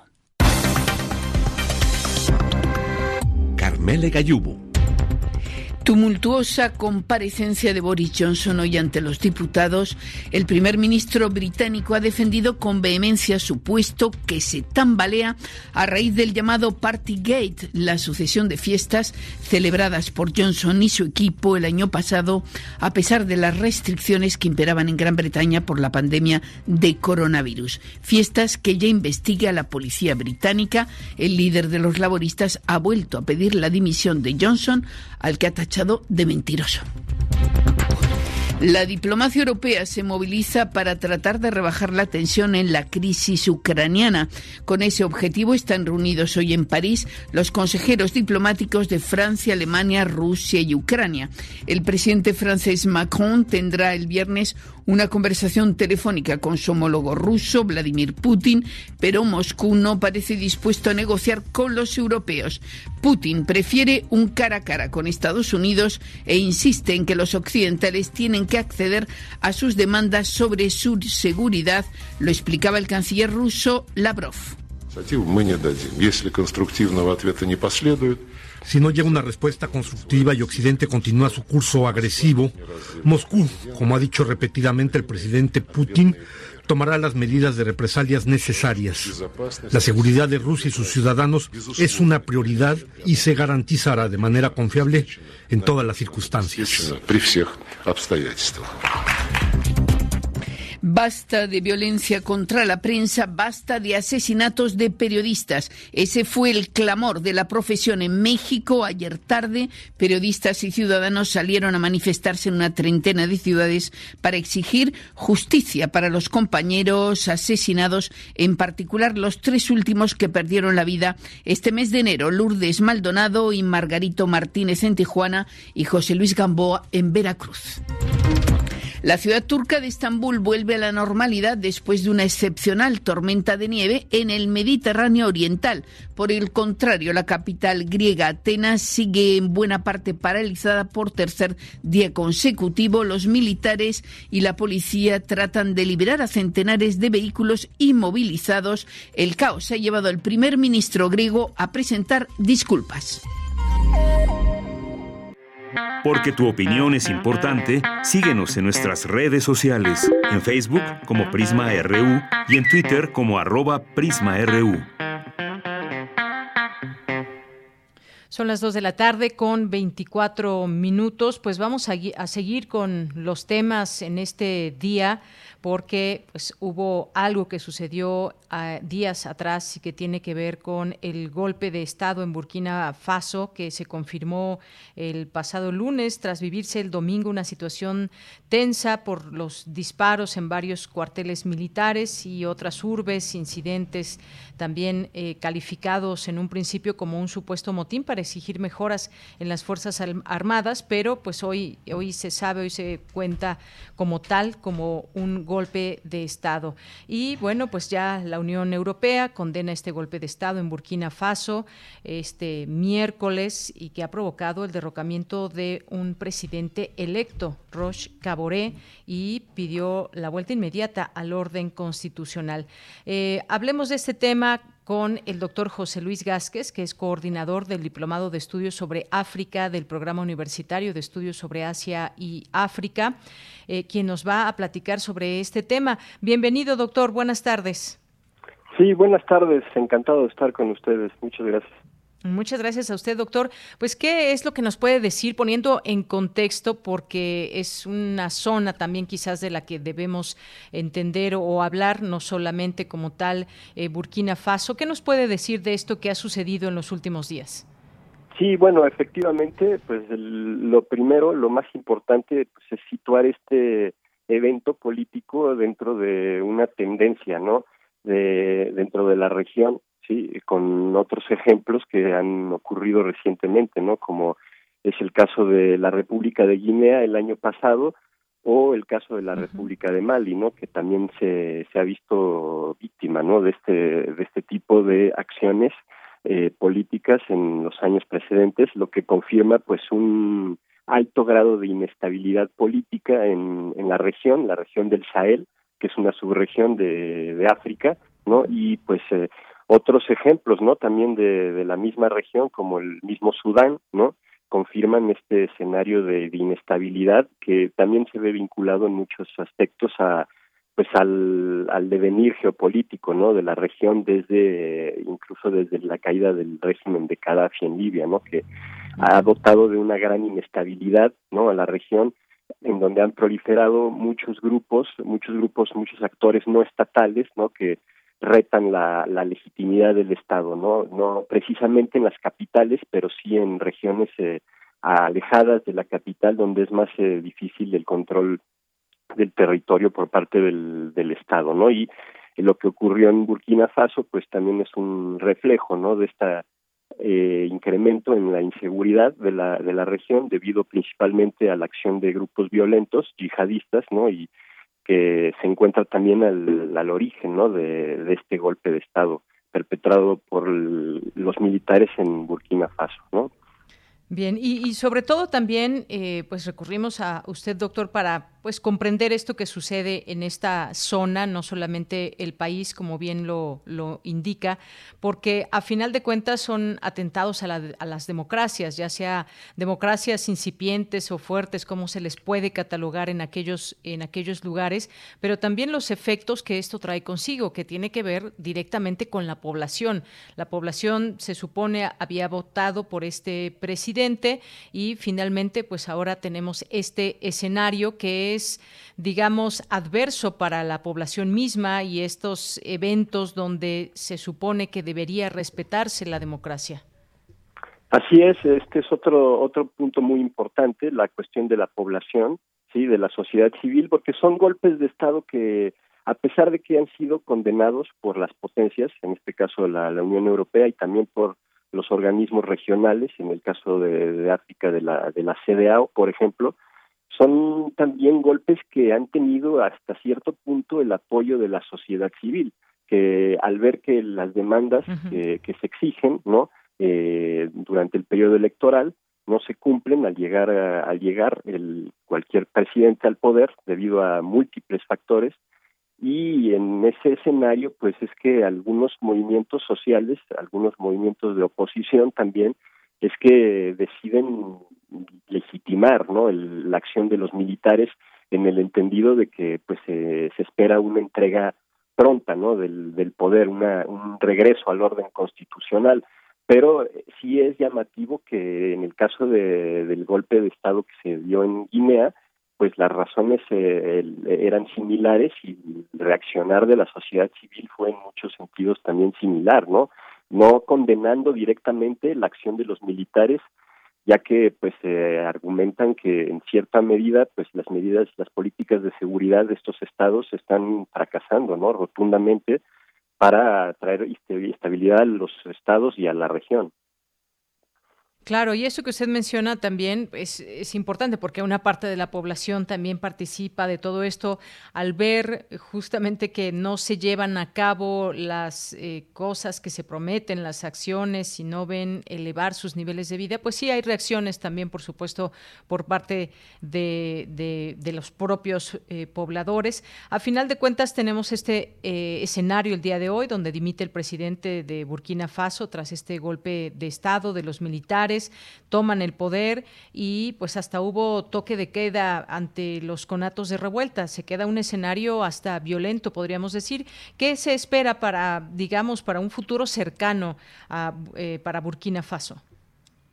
Pues eh, se espera lo mismo que para el resto de, países que he mencionado, ¿no? Un regreso al orden constitucional, no pero que también se pueda asegurar no la a, la, a la población principalmente afectada como ya había mencionado lejos de los eh, de las capitales no eh, dar solución a un problema muy muy importante que trae consigo esta esta situación de inestabilidad que es el, la cuestión de los refugiados de las personas desplazadas no estos eh, ataques constantes uh -huh. de grupos armados radicalizados no que arman, hablan el lenguaje de la religión, de un Islam radicalizado, ¿no? Pues han provocado desplazamientos intensos de poblaciones. Se habla de cerca de un millón seiscientos mil refugiados, ¿no? De burkinabeses, ¿sí? Que, que han debido a han, tenido que abandonar el país por, por la violencia, ¿no? Hacia el vecino Costa de Marfil, lo que también ocasiona mayor tensión, ¿no? En este país, ¿no? Que pues siempre sabemos no que los movimientos poblacionales movimientos migratorios eh, y movimientos de refugiados pueden generar también tensión en los países que, el, que los acogen. Y este es un problema muy importante que está generándose a nivel de la subregión de, de del Sahel no un, gran número de personas desplazadas que también es otra de las demandas de la población eh, y la forma en que se ha censurado no a estos gobiernos que ante, su opinión pues no han sido capaces de dar una solución, ¿no? Claro, pues sí, uno puede hablar muy fácil de que se de que se demeritan estos ejercicios democráticos con un golpe de estado, pero también hay que tomar en cuenta ese contexto que se vive y que viven los pobladores de un lugar como este, como un lugar de África como Burkina Faso. Esto que usted menciona muy importante por este estos ataques que ha habido eh, que se atribuyen a estos grupos aliados de Al Qaeda o el Estado Islámico y, y esta esto que han provocado el desplazamiento de más de un millón de personas eh, en toda esta zona, según ha dado a conocer el gobierno eh, burkinés, y que pues también entender esta parte debe ser muy importante. No sé cómo, qué tanto haya afectado o siga afectando un tema como eh, la COVID-19 en estos, en estos lugares, pero pues sin duda también si hay una situación difícil en el mundo en cuanto a economía, a veces pensamos que pues estos, estos países aún más tienen más problemas al ser deficiente la llegada de vacunas, por ejemplo, y más. No sé, eh, en este aspecto, si nos pueda comentar algo, doctor. Sí, bueno, pues la, la región del Sahel eh, y en general la región de África subsahariana, ¿no? Eh, lo hemos visto, ¿no? Ha recibido una cantidad de vacunas insuficiente, ¿no? Para la población que representa África.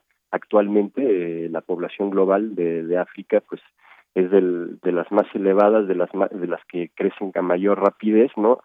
Sí es cierto que es una población joven, por lo que los efectos devastadores de la pandemia pues no se han hecho sentir en ese aspecto, ¿no? En, las muertes relacionadas directamente con la pandemia, pero las restricciones que se han vivido a nivel mundial y el poco acceso a, las vacunas, pues eh, efectivamente que han afectado no a la región que pues eh, sabemos que uno de los grandes problemas desde hace varias décadas es eh, la inseguridad por una parte y por otra parte pues las intervenciones de, de las potencias no de, de, la comunidad internacional para intentar dar orden no y solucionar este problema pues en muchas ocasiones han empeorado no la situación. También tenemos ahí la misma eh, situación tensa que se está viviendo en Mali por el despliegue de tropas danesas que se llevó a cabo sin el consentimiento oficial del, gobierno de Mali, ¿no? Eh, lo cual generó mucho mucha tensión entre entre estos dos países, ¿no? Eh, ya que se desestimó, ¿no? Este este acto por parte de Dinamarca, pero bueno, pues, eh, hay que pensarlo también en, en, una perspectiva contraria, ¿no? Que hubiera pensado, ¿no? El que hubiera reaccionado el gobierno danés si hubiese sido al revés, ¿no? Entonces, bueno, pues es, todo un mosaico de problemáticas, ¿no? Y de, y de intereses y de, y de dimensiones los que se viven en esta, en esta región y estos golpes de Estado, pues es un reflejo de procesos de larga duración como es la colonización de África y su fallida descolonización como dinámicas actuales, ¿no? Como que como lo son la proliferación de estos de estos grupos yihadistas en la región. Bien, doctor, y pues sí, todo esto que menciona a tomar en cuenta, porque desde aquí de México quizás vemos un lugar muy lejano, Burkina Faso, con otras realidades, otras vivencias, costumbres, eh, cultura y más. Eh, pues cómo, cómo se defiende, por ejemplo, una sociedad ante, ante lo que le pasa, ante lo que acontece, su día a día. Eh, como usted bien menciona en esta última parte, pues son procesos de larga duración que a veces pues están afectando a la población y en este sentido pues nos interesa también saber qué pasa del otro lado del mundo, porque a final de cuentas, pues estamos en esta, en esta red, digamos, de seres humanos que somos y que nos interesa o nos debe interesar también qué pasa en otras regiones. Sí, definitivamente esta realidad globalizada, pues hay que poner mucha atención en todo este tipo de, de procesos, ¿no? Porque nunca sabemos cuándo pueden llevarse a cabo en, otras latitudes, ¿no?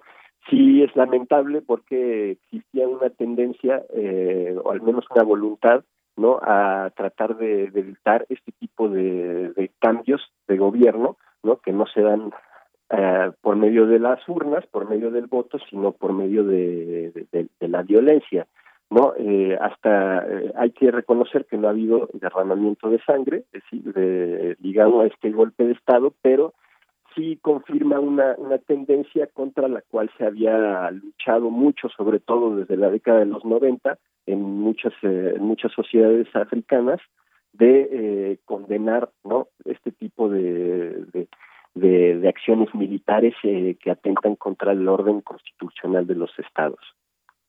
Muy bien, pues doctor, muchas gracias por estar aquí con nosotros, por conversar sobre este tema, usted como especialista en esta región del planeta, muchas gracias por estar aquí en Prisma RU. Muchas gracias a ustedes, hasta luego, buena tarde. Hasta luego, doctor. Muy buenas tardes. Fue el doctor José Luis Gásquez, coordinador del diplomado en estudios sobre África del Programa Universitario de Estudios sobre Asia y África, el PUEA, y profesor de la Facultad de Ciencias Políticas y Sociales de la UNAM. Porque tu opinión es importante, síguenos en nuestras redes sociales, en Facebook como Prisma RU y en Twitter como arroba PrismaRU.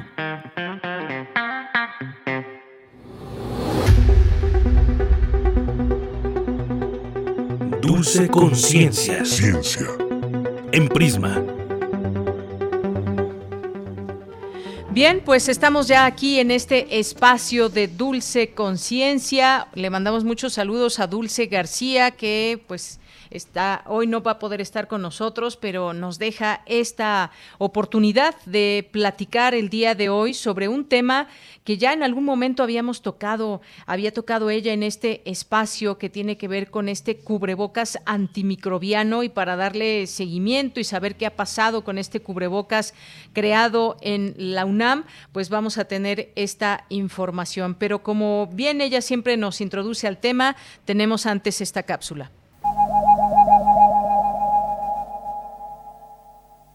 you. Los Centros para el Control y Prevención de Enfermedades del Mundo han publicado ciertas cuestiones sobre el uso de los cubrebocas. Lo primero que destacan es que es mejor usar cualquier mascarilla que no usar ninguna. Las personas pueden optar por usar respiradores de alta eficiencia como el N95 y el KN95, despejando la preocupación respecto de la escasez del suministro del N95, por ejemplo. Estas mascarillas quirúrgicas son un tipo de respirador específico, cuyo uso debería está reservado a los entornos de atención médica. Y justo por eso nos gustaría uno que pudiéramos usar en cualquier entorno y sentirnos seguros. Una buena opción sería la que ha trabajado un grupo de investigadores del Instituto de Investigaciones en Materiales de la UNAM, el cubrebocas antimicrobiano SAC-Q, que sigue en proceso y el cual esperamos que llegue pronto al mercado. ¿Quieres saber más del cubrebocas SAC-Q? Aquí te contamos.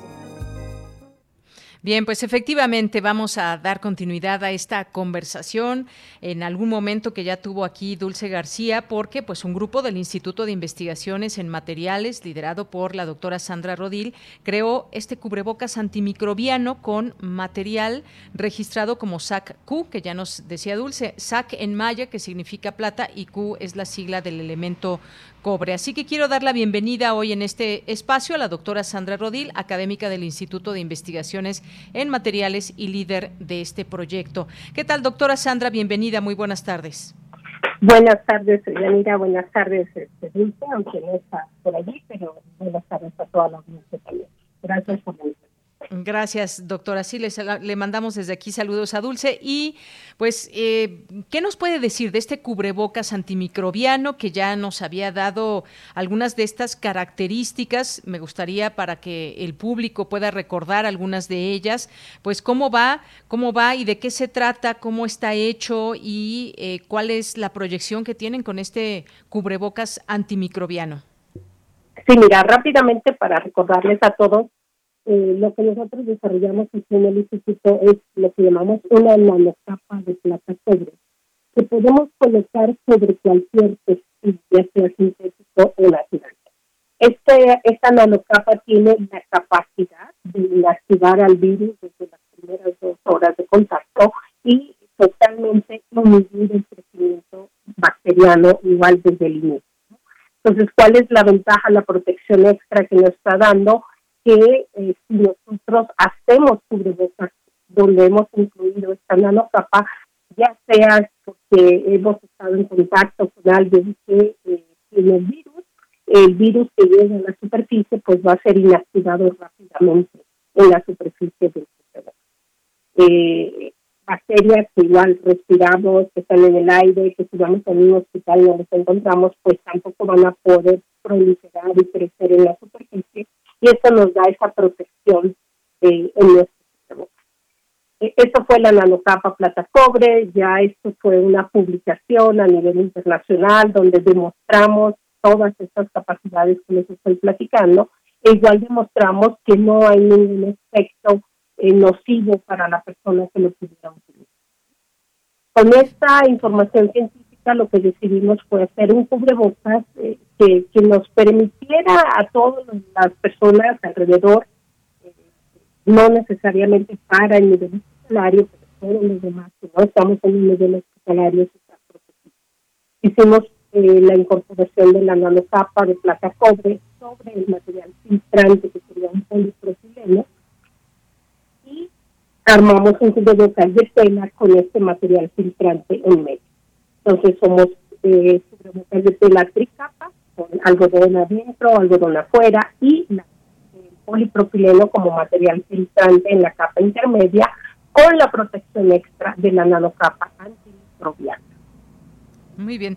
Eh, doctora, eh, de repente ahí como que va y viene la escucha de, su voz, no sé si esté en, en, altavoz o algo así, pero para que podamos escucharla mejor, ahorita le vamos a marcar de nuevo para que podamos escucharla perfectamente bien en este tema que pues es muy interesante, además de que pues un cubrebocas hecho desde la UNAM que ya se había anunciado desde el año pasado y hemos estado y nos han estado llegando también distintas preguntas, sobre todo desde aquella entrevista sobre cómo se puede conseguir, si ya se vende al público o cuál ha sido su uso. Ya han pasado algunos meses y nos gustaría que nos platique sobre esto, sobre todo ahora que se conoce un poco más con estas nuevas variantes de cuáles son los cubrebocas que pueden servir más en estas distintas circunstancias. Están que si el KN95, que el eh, tal, el de tres capas y demás, pero esto que nos explica es sumamente importante por cómo está hecho este cubrebocas. Y algo que se había mencionado también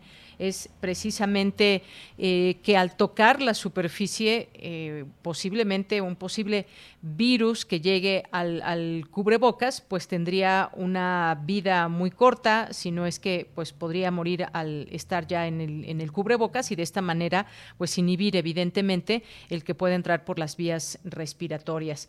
Eh, así que pues bueno, en un momentito más, un momento más tendremos esta información, pero tenemos por lo pronto este, este audio, me dice aquí la, la producción, para que podamos escuchar justamente sobre este tema ligado a este cubrebocas. Así que vamos a escucharlo es un cubrebocas que tiene ciencia, que tiene tecnología, que le hemos buscado que sea un modelo cómodo para la población. Pertenece obviamente a la Universidad Nacional Autónoma de México. Este desarrollo que hemos hecho, que hemos eh, llamado y registrado ya como una marca SATCU, que son unas nanocapas de plata cobre son unas nanocapas porque son muy delgaditas, estamos depositando capas que son de 30, 40 nanómetros de espesor, de una mezcla de la plata y el cobre, ¿no? Como tal no forman una aleación, sino que se mezclan estos dos metales. La razón de usar estos dos metales eh, eh, en este momento en que tenemos una necesidad de tener eh, una lucha contra virus, bacterias, que, que, es el gran problema que estamos viviendo, es justamente porque ambos metales han sido muy estudiados desde hace muchos años y tiene eh, claras evidencias de que tienen propiedades antivirales, antibacteriales e incluso antifúngicas. Lo ponemos en un grupo dentro de la idea de que son biocidas, ¿no? que van a estar eliminando bacterias, virus y hongos en general. Trabajamos en colaboración con el Hospital Juárez, el centro de la parte de investigación en microbiología, y ellos justamente eh, hicieron el estudio de colocar el virus del SARS-CoV-2 sobre la superficie de estas capas de plata cobre depositadas sobre polipropileno y justamente lo que hacían era colocar estas gotitas que contuvieran el virus así tal cual como lo obtenían de los pacientes y entonces ver qué pasaba con este virus en la superficie. Lo que se vio es que sí, el contacto con la plata cobre seguramente daña la membrana del virus y después de dos horas el RNA del virus también se va dañando y va disminuyendo. Es antiviral, es antibacterial, no es un riesgo para quien lo pueda estar usando. Voy a colocar esta plata cobre en una tela y esta tela la voy a traer, ¿no? Voy a estar respirando a través de ella. No hay ningún desprendimiento porque debemos pensar que no estamos colocando nanoparticulitas simplemente adheridas a la superficie, sino que estamos haciendo realmente una capa continua de esta plata cobre, ¿no? Y se adhiere bastante bien al polipropileno y hicimos estudios de poner un flujo de aire muy intenso sobre esta tela y observar si había un desprendimiento. No hay ningún desprendimiento. ¿no? Incluso eh, dijimos, bueno, ¿qué pasa por la humedad? Porque está en contacto con el sudor y todo esto, y vimos qué tanta plata cobre podría liberarse y las cantidades son realmente muy, muy, muy pequeñas, muy por debajo de, de algo que pudiera eh, tener una, una precaución al respecto.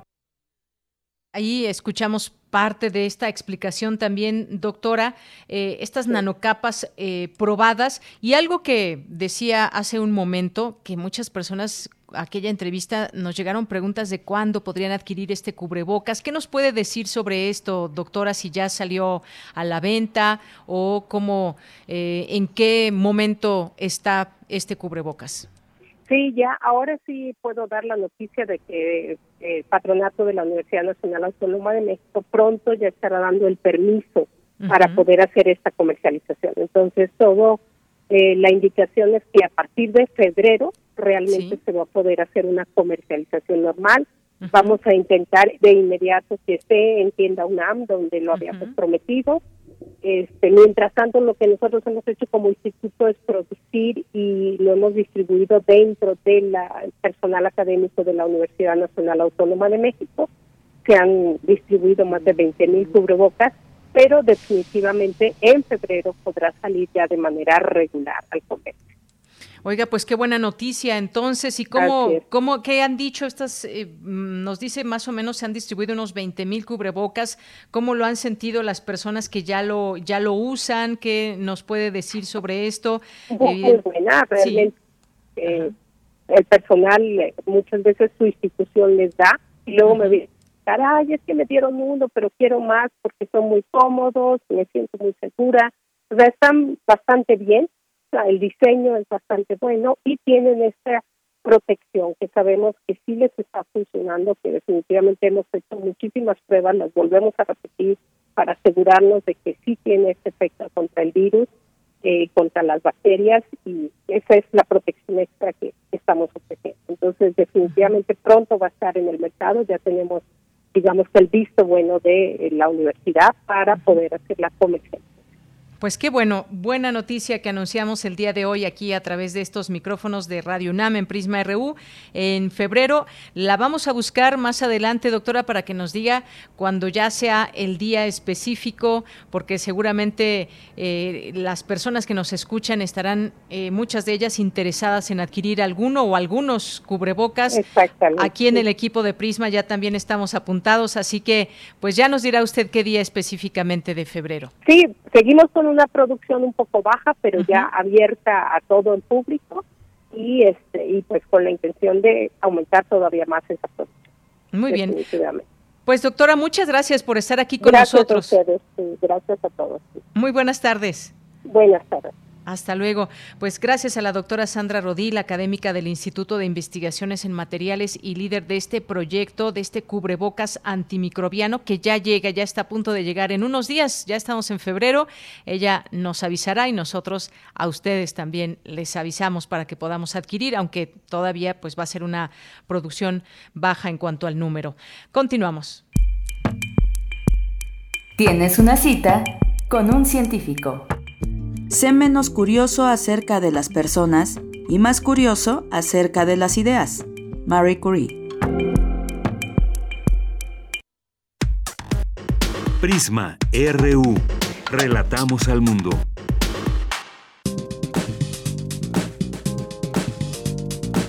Qué gusto saludarles. Gracias por seguir en sintonía de Prisma RU a través de Radio UNAM. Esta tarde tenemos información sobre una convocatoria dirigida a estudiantes de los tres grados de la Escuela Nacional Preparatoria y el Colegio de Ciencias y Humanidades de la UNAM. Se trata de la colaboratoria intermedial, sesiones que tienen como objetivo compartir formas para repensar la imagen en movimiento como una experiencia de resistencia colaborativa y colectiva. Les comparto que es la primera edición de este laboratorio y estará coordinado por Elena Pardo. Ella es cineasta, una artista audiovisual que se ha posicionado en México como una de las representantes del cine experimental, combinando la realización de documentales, cine expandido y animación. Sobre cómo surge este proyecto nos habla Elena Pardo. La colaboratoria surge como una propuesta del MOAC para organizar alguna actividad con los alumnos y alumnas de, de los SHs y la Escuela Nacional Preparatoria en torno al audiovisual. Como mi práctica es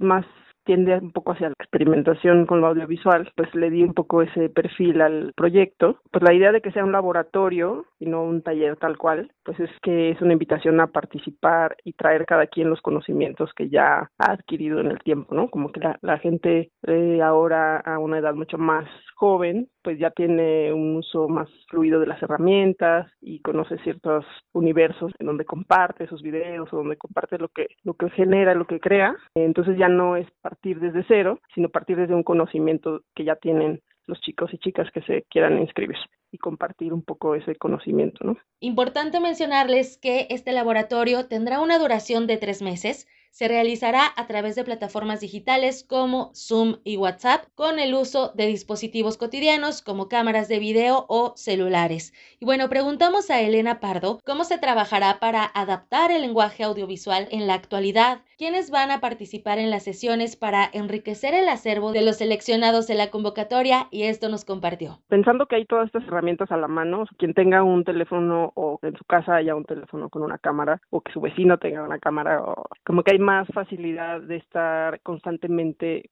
produciendo imágenes, ¿no? Imágenes en movimiento, compartiéndolas y eso pues cambia un poco de la manera como otras generaciones aprendimos a acercarnos al cine o al audiovisual, donde las herramientas estaban en un lugar como pues no sé tu escuela o en un lugar específico donde donde tú tenías que ir y solo en ese momento podías tener acceso a esas herramientas y practicar y equivocarte y aprender y en cambio ahora pues lo tienes de manera cotidiana y eso pues es un cambio y hay que pensar entre todos cómo eso influye en lo que estamos compartiendo haciendo, si solamente estamos siguiendo algunos como rutas ya establecidas o que quizá nos da chance de imaginar una nueva manera de hacer las cosas. Entonces es un poco la, la tirada del laboratorio, de la colaboratoria, es imaginarnos esas maneras en que nosotros podemos hacer desde lo que nos interesa, desde nuestra propia experiencia y nuestro conocimiento, inventar, inventarnos cómo puede ser este nuevo lenguaje o este otro lenguaje sin necesariamente querernos apegar a, a algunos como reglas establecidas. Las sesiones las van a estar dando diferentes artistas, todas muy interesantes. Está, por ejemplo, Bárbara Lázara, que es artista sonora y trabaja con la voz mucho. Entonces, por ejemplo, conocer cuál es su proceso creativo y cómo ella, desde qué lugar, cómo aborda el sonido y cómo integra la voz, cómo la voz puede ser no solo para hablar, sino para otras muchas cosas. ¿no? También vamos a trabajar con archivo, porque el cine no solo se tiene que hacer con una cámara, se puede hacer a partir de lo que puedas tener ya en tu casa o, archivos que ya existan antes que alguien hizo hace muchos años y tú los puedes reutilizar. Entonces va a estar Tsutsumatsin Soto compartiendo algo sobre el archivo, es alguien que tiene muchos años trabajando el tema. Y bueno, y así para cada sesión hay alguien que de diferentes maneras se ha acercado a la imagen en movimiento o al sonido y que nos va a compartir su manera de hacer, de, desde dónde crea, cómo, y entonces esos nos, nos van a dar pistas y caminos para que cada quien encuentre su propia manera de hacer, ¿no? Pero al escuchar cómo alguien más lo hace, quizá te da ideas o te abre algunas puertas. De Yanira, auditorio, esto es un poco de lo que sucederá en la colaboratoria intermedial. Elena Pardo ya nos compartió parte de las líneas de trabajo. La convocatoria cierra el próximo 31 de enero. Hay que llenar un formulario. Se seleccionarán 20 participantes de los tres grados de bachillerato de la máxima casa de estudios. Las bases las pueden consultar a través de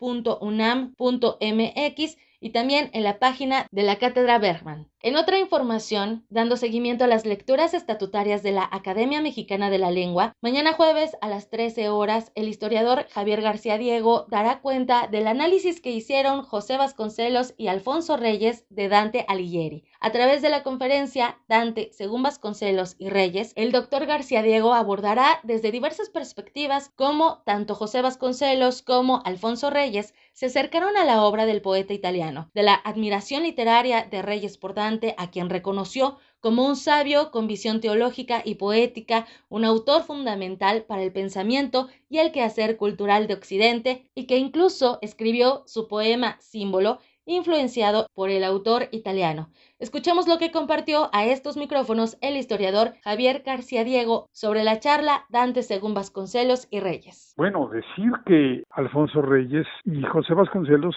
tuvieron una muy diferente recepción, una muy diferente influencia de Dante, porque ellos eran muy diferentes. Primero que todo, una diferencia socioeconómica. Alfonso Reyes era hijo de un miembro de la élite político y económica de México. Su padre, Bernardo Reyes, pues llegó a ser candidato a sucesor de Porfirio Díaz gobernador de Nuevo León, secretario de guerra, etcétera, etcétera, etcétera. Vasconcelos era hijo de un miembro de la clase media media. Por eso Reyes leyó a Dante en ediciones lujosas. En cambio, Vasconcelos cuenta cómo tuvo que sacrificar su última moneda, ya siendo estudiante eh, universitario, para poder adquirir un ejemplar de la Divina Comedia. Otra diferencia es la ideológica. Alfonso Reyes era hijo y nieto de liberales, pero cuando digo liberales, digo liberales de espada, o sea, su padre, su abuelo lucharon contra eh, el gobierno y el ejército conservador en México. Vasconcelos venía de una familia religiosa. Alfonso Reyes siempre tuvo una preferencia muy clara por España y por Francia. Comenzó por Francia y luego yo creo que cambió y terminó prefiriendo a España, pero tuvo muy poco interés en Italia. Fue un país que no le interesó mucho su correspondencia con autores italianos es peor que pobre. En cambio, Vasconcelos se fascinó con Italia, tal vez por su origen religioso, cristiano y católico. Para él, Italia fue lo máximo, o sea, como él dice, la cuna del alma, la cuna de la razón. Ahora, en Alfonso Reyes, la influencia de Dante fue más literaria. Le interesaba Dante y su visión de las lenguas populares, cómo se rompe con el latín y empieza a escribir en italiano, cómo le gustan los proverbios.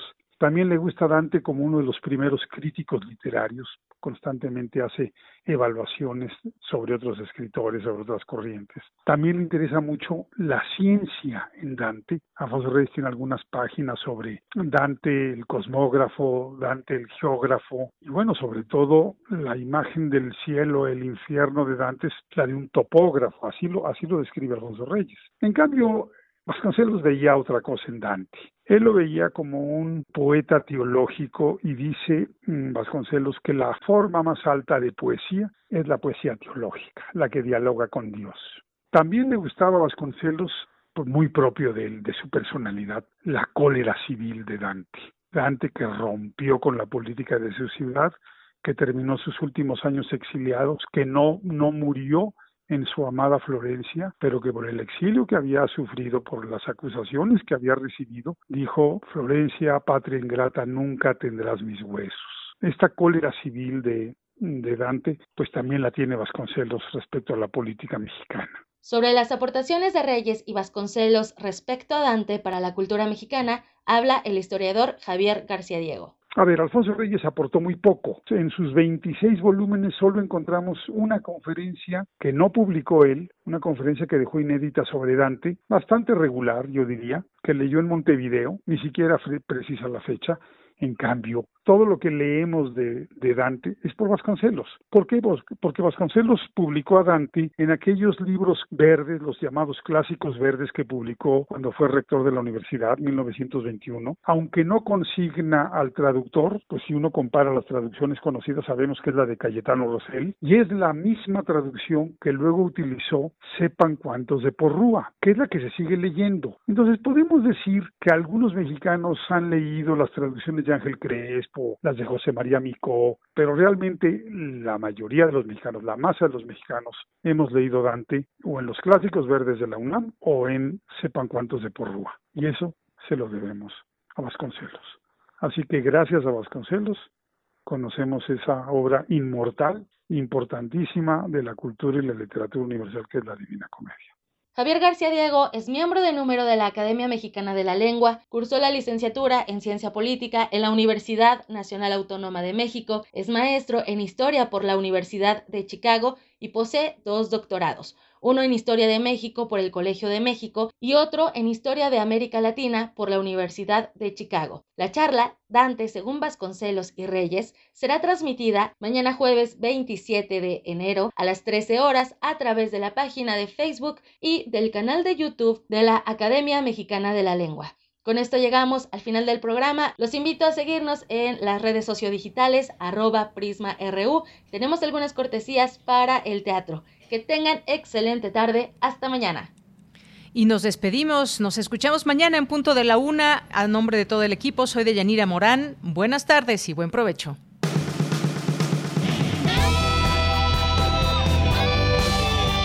Prisma RU.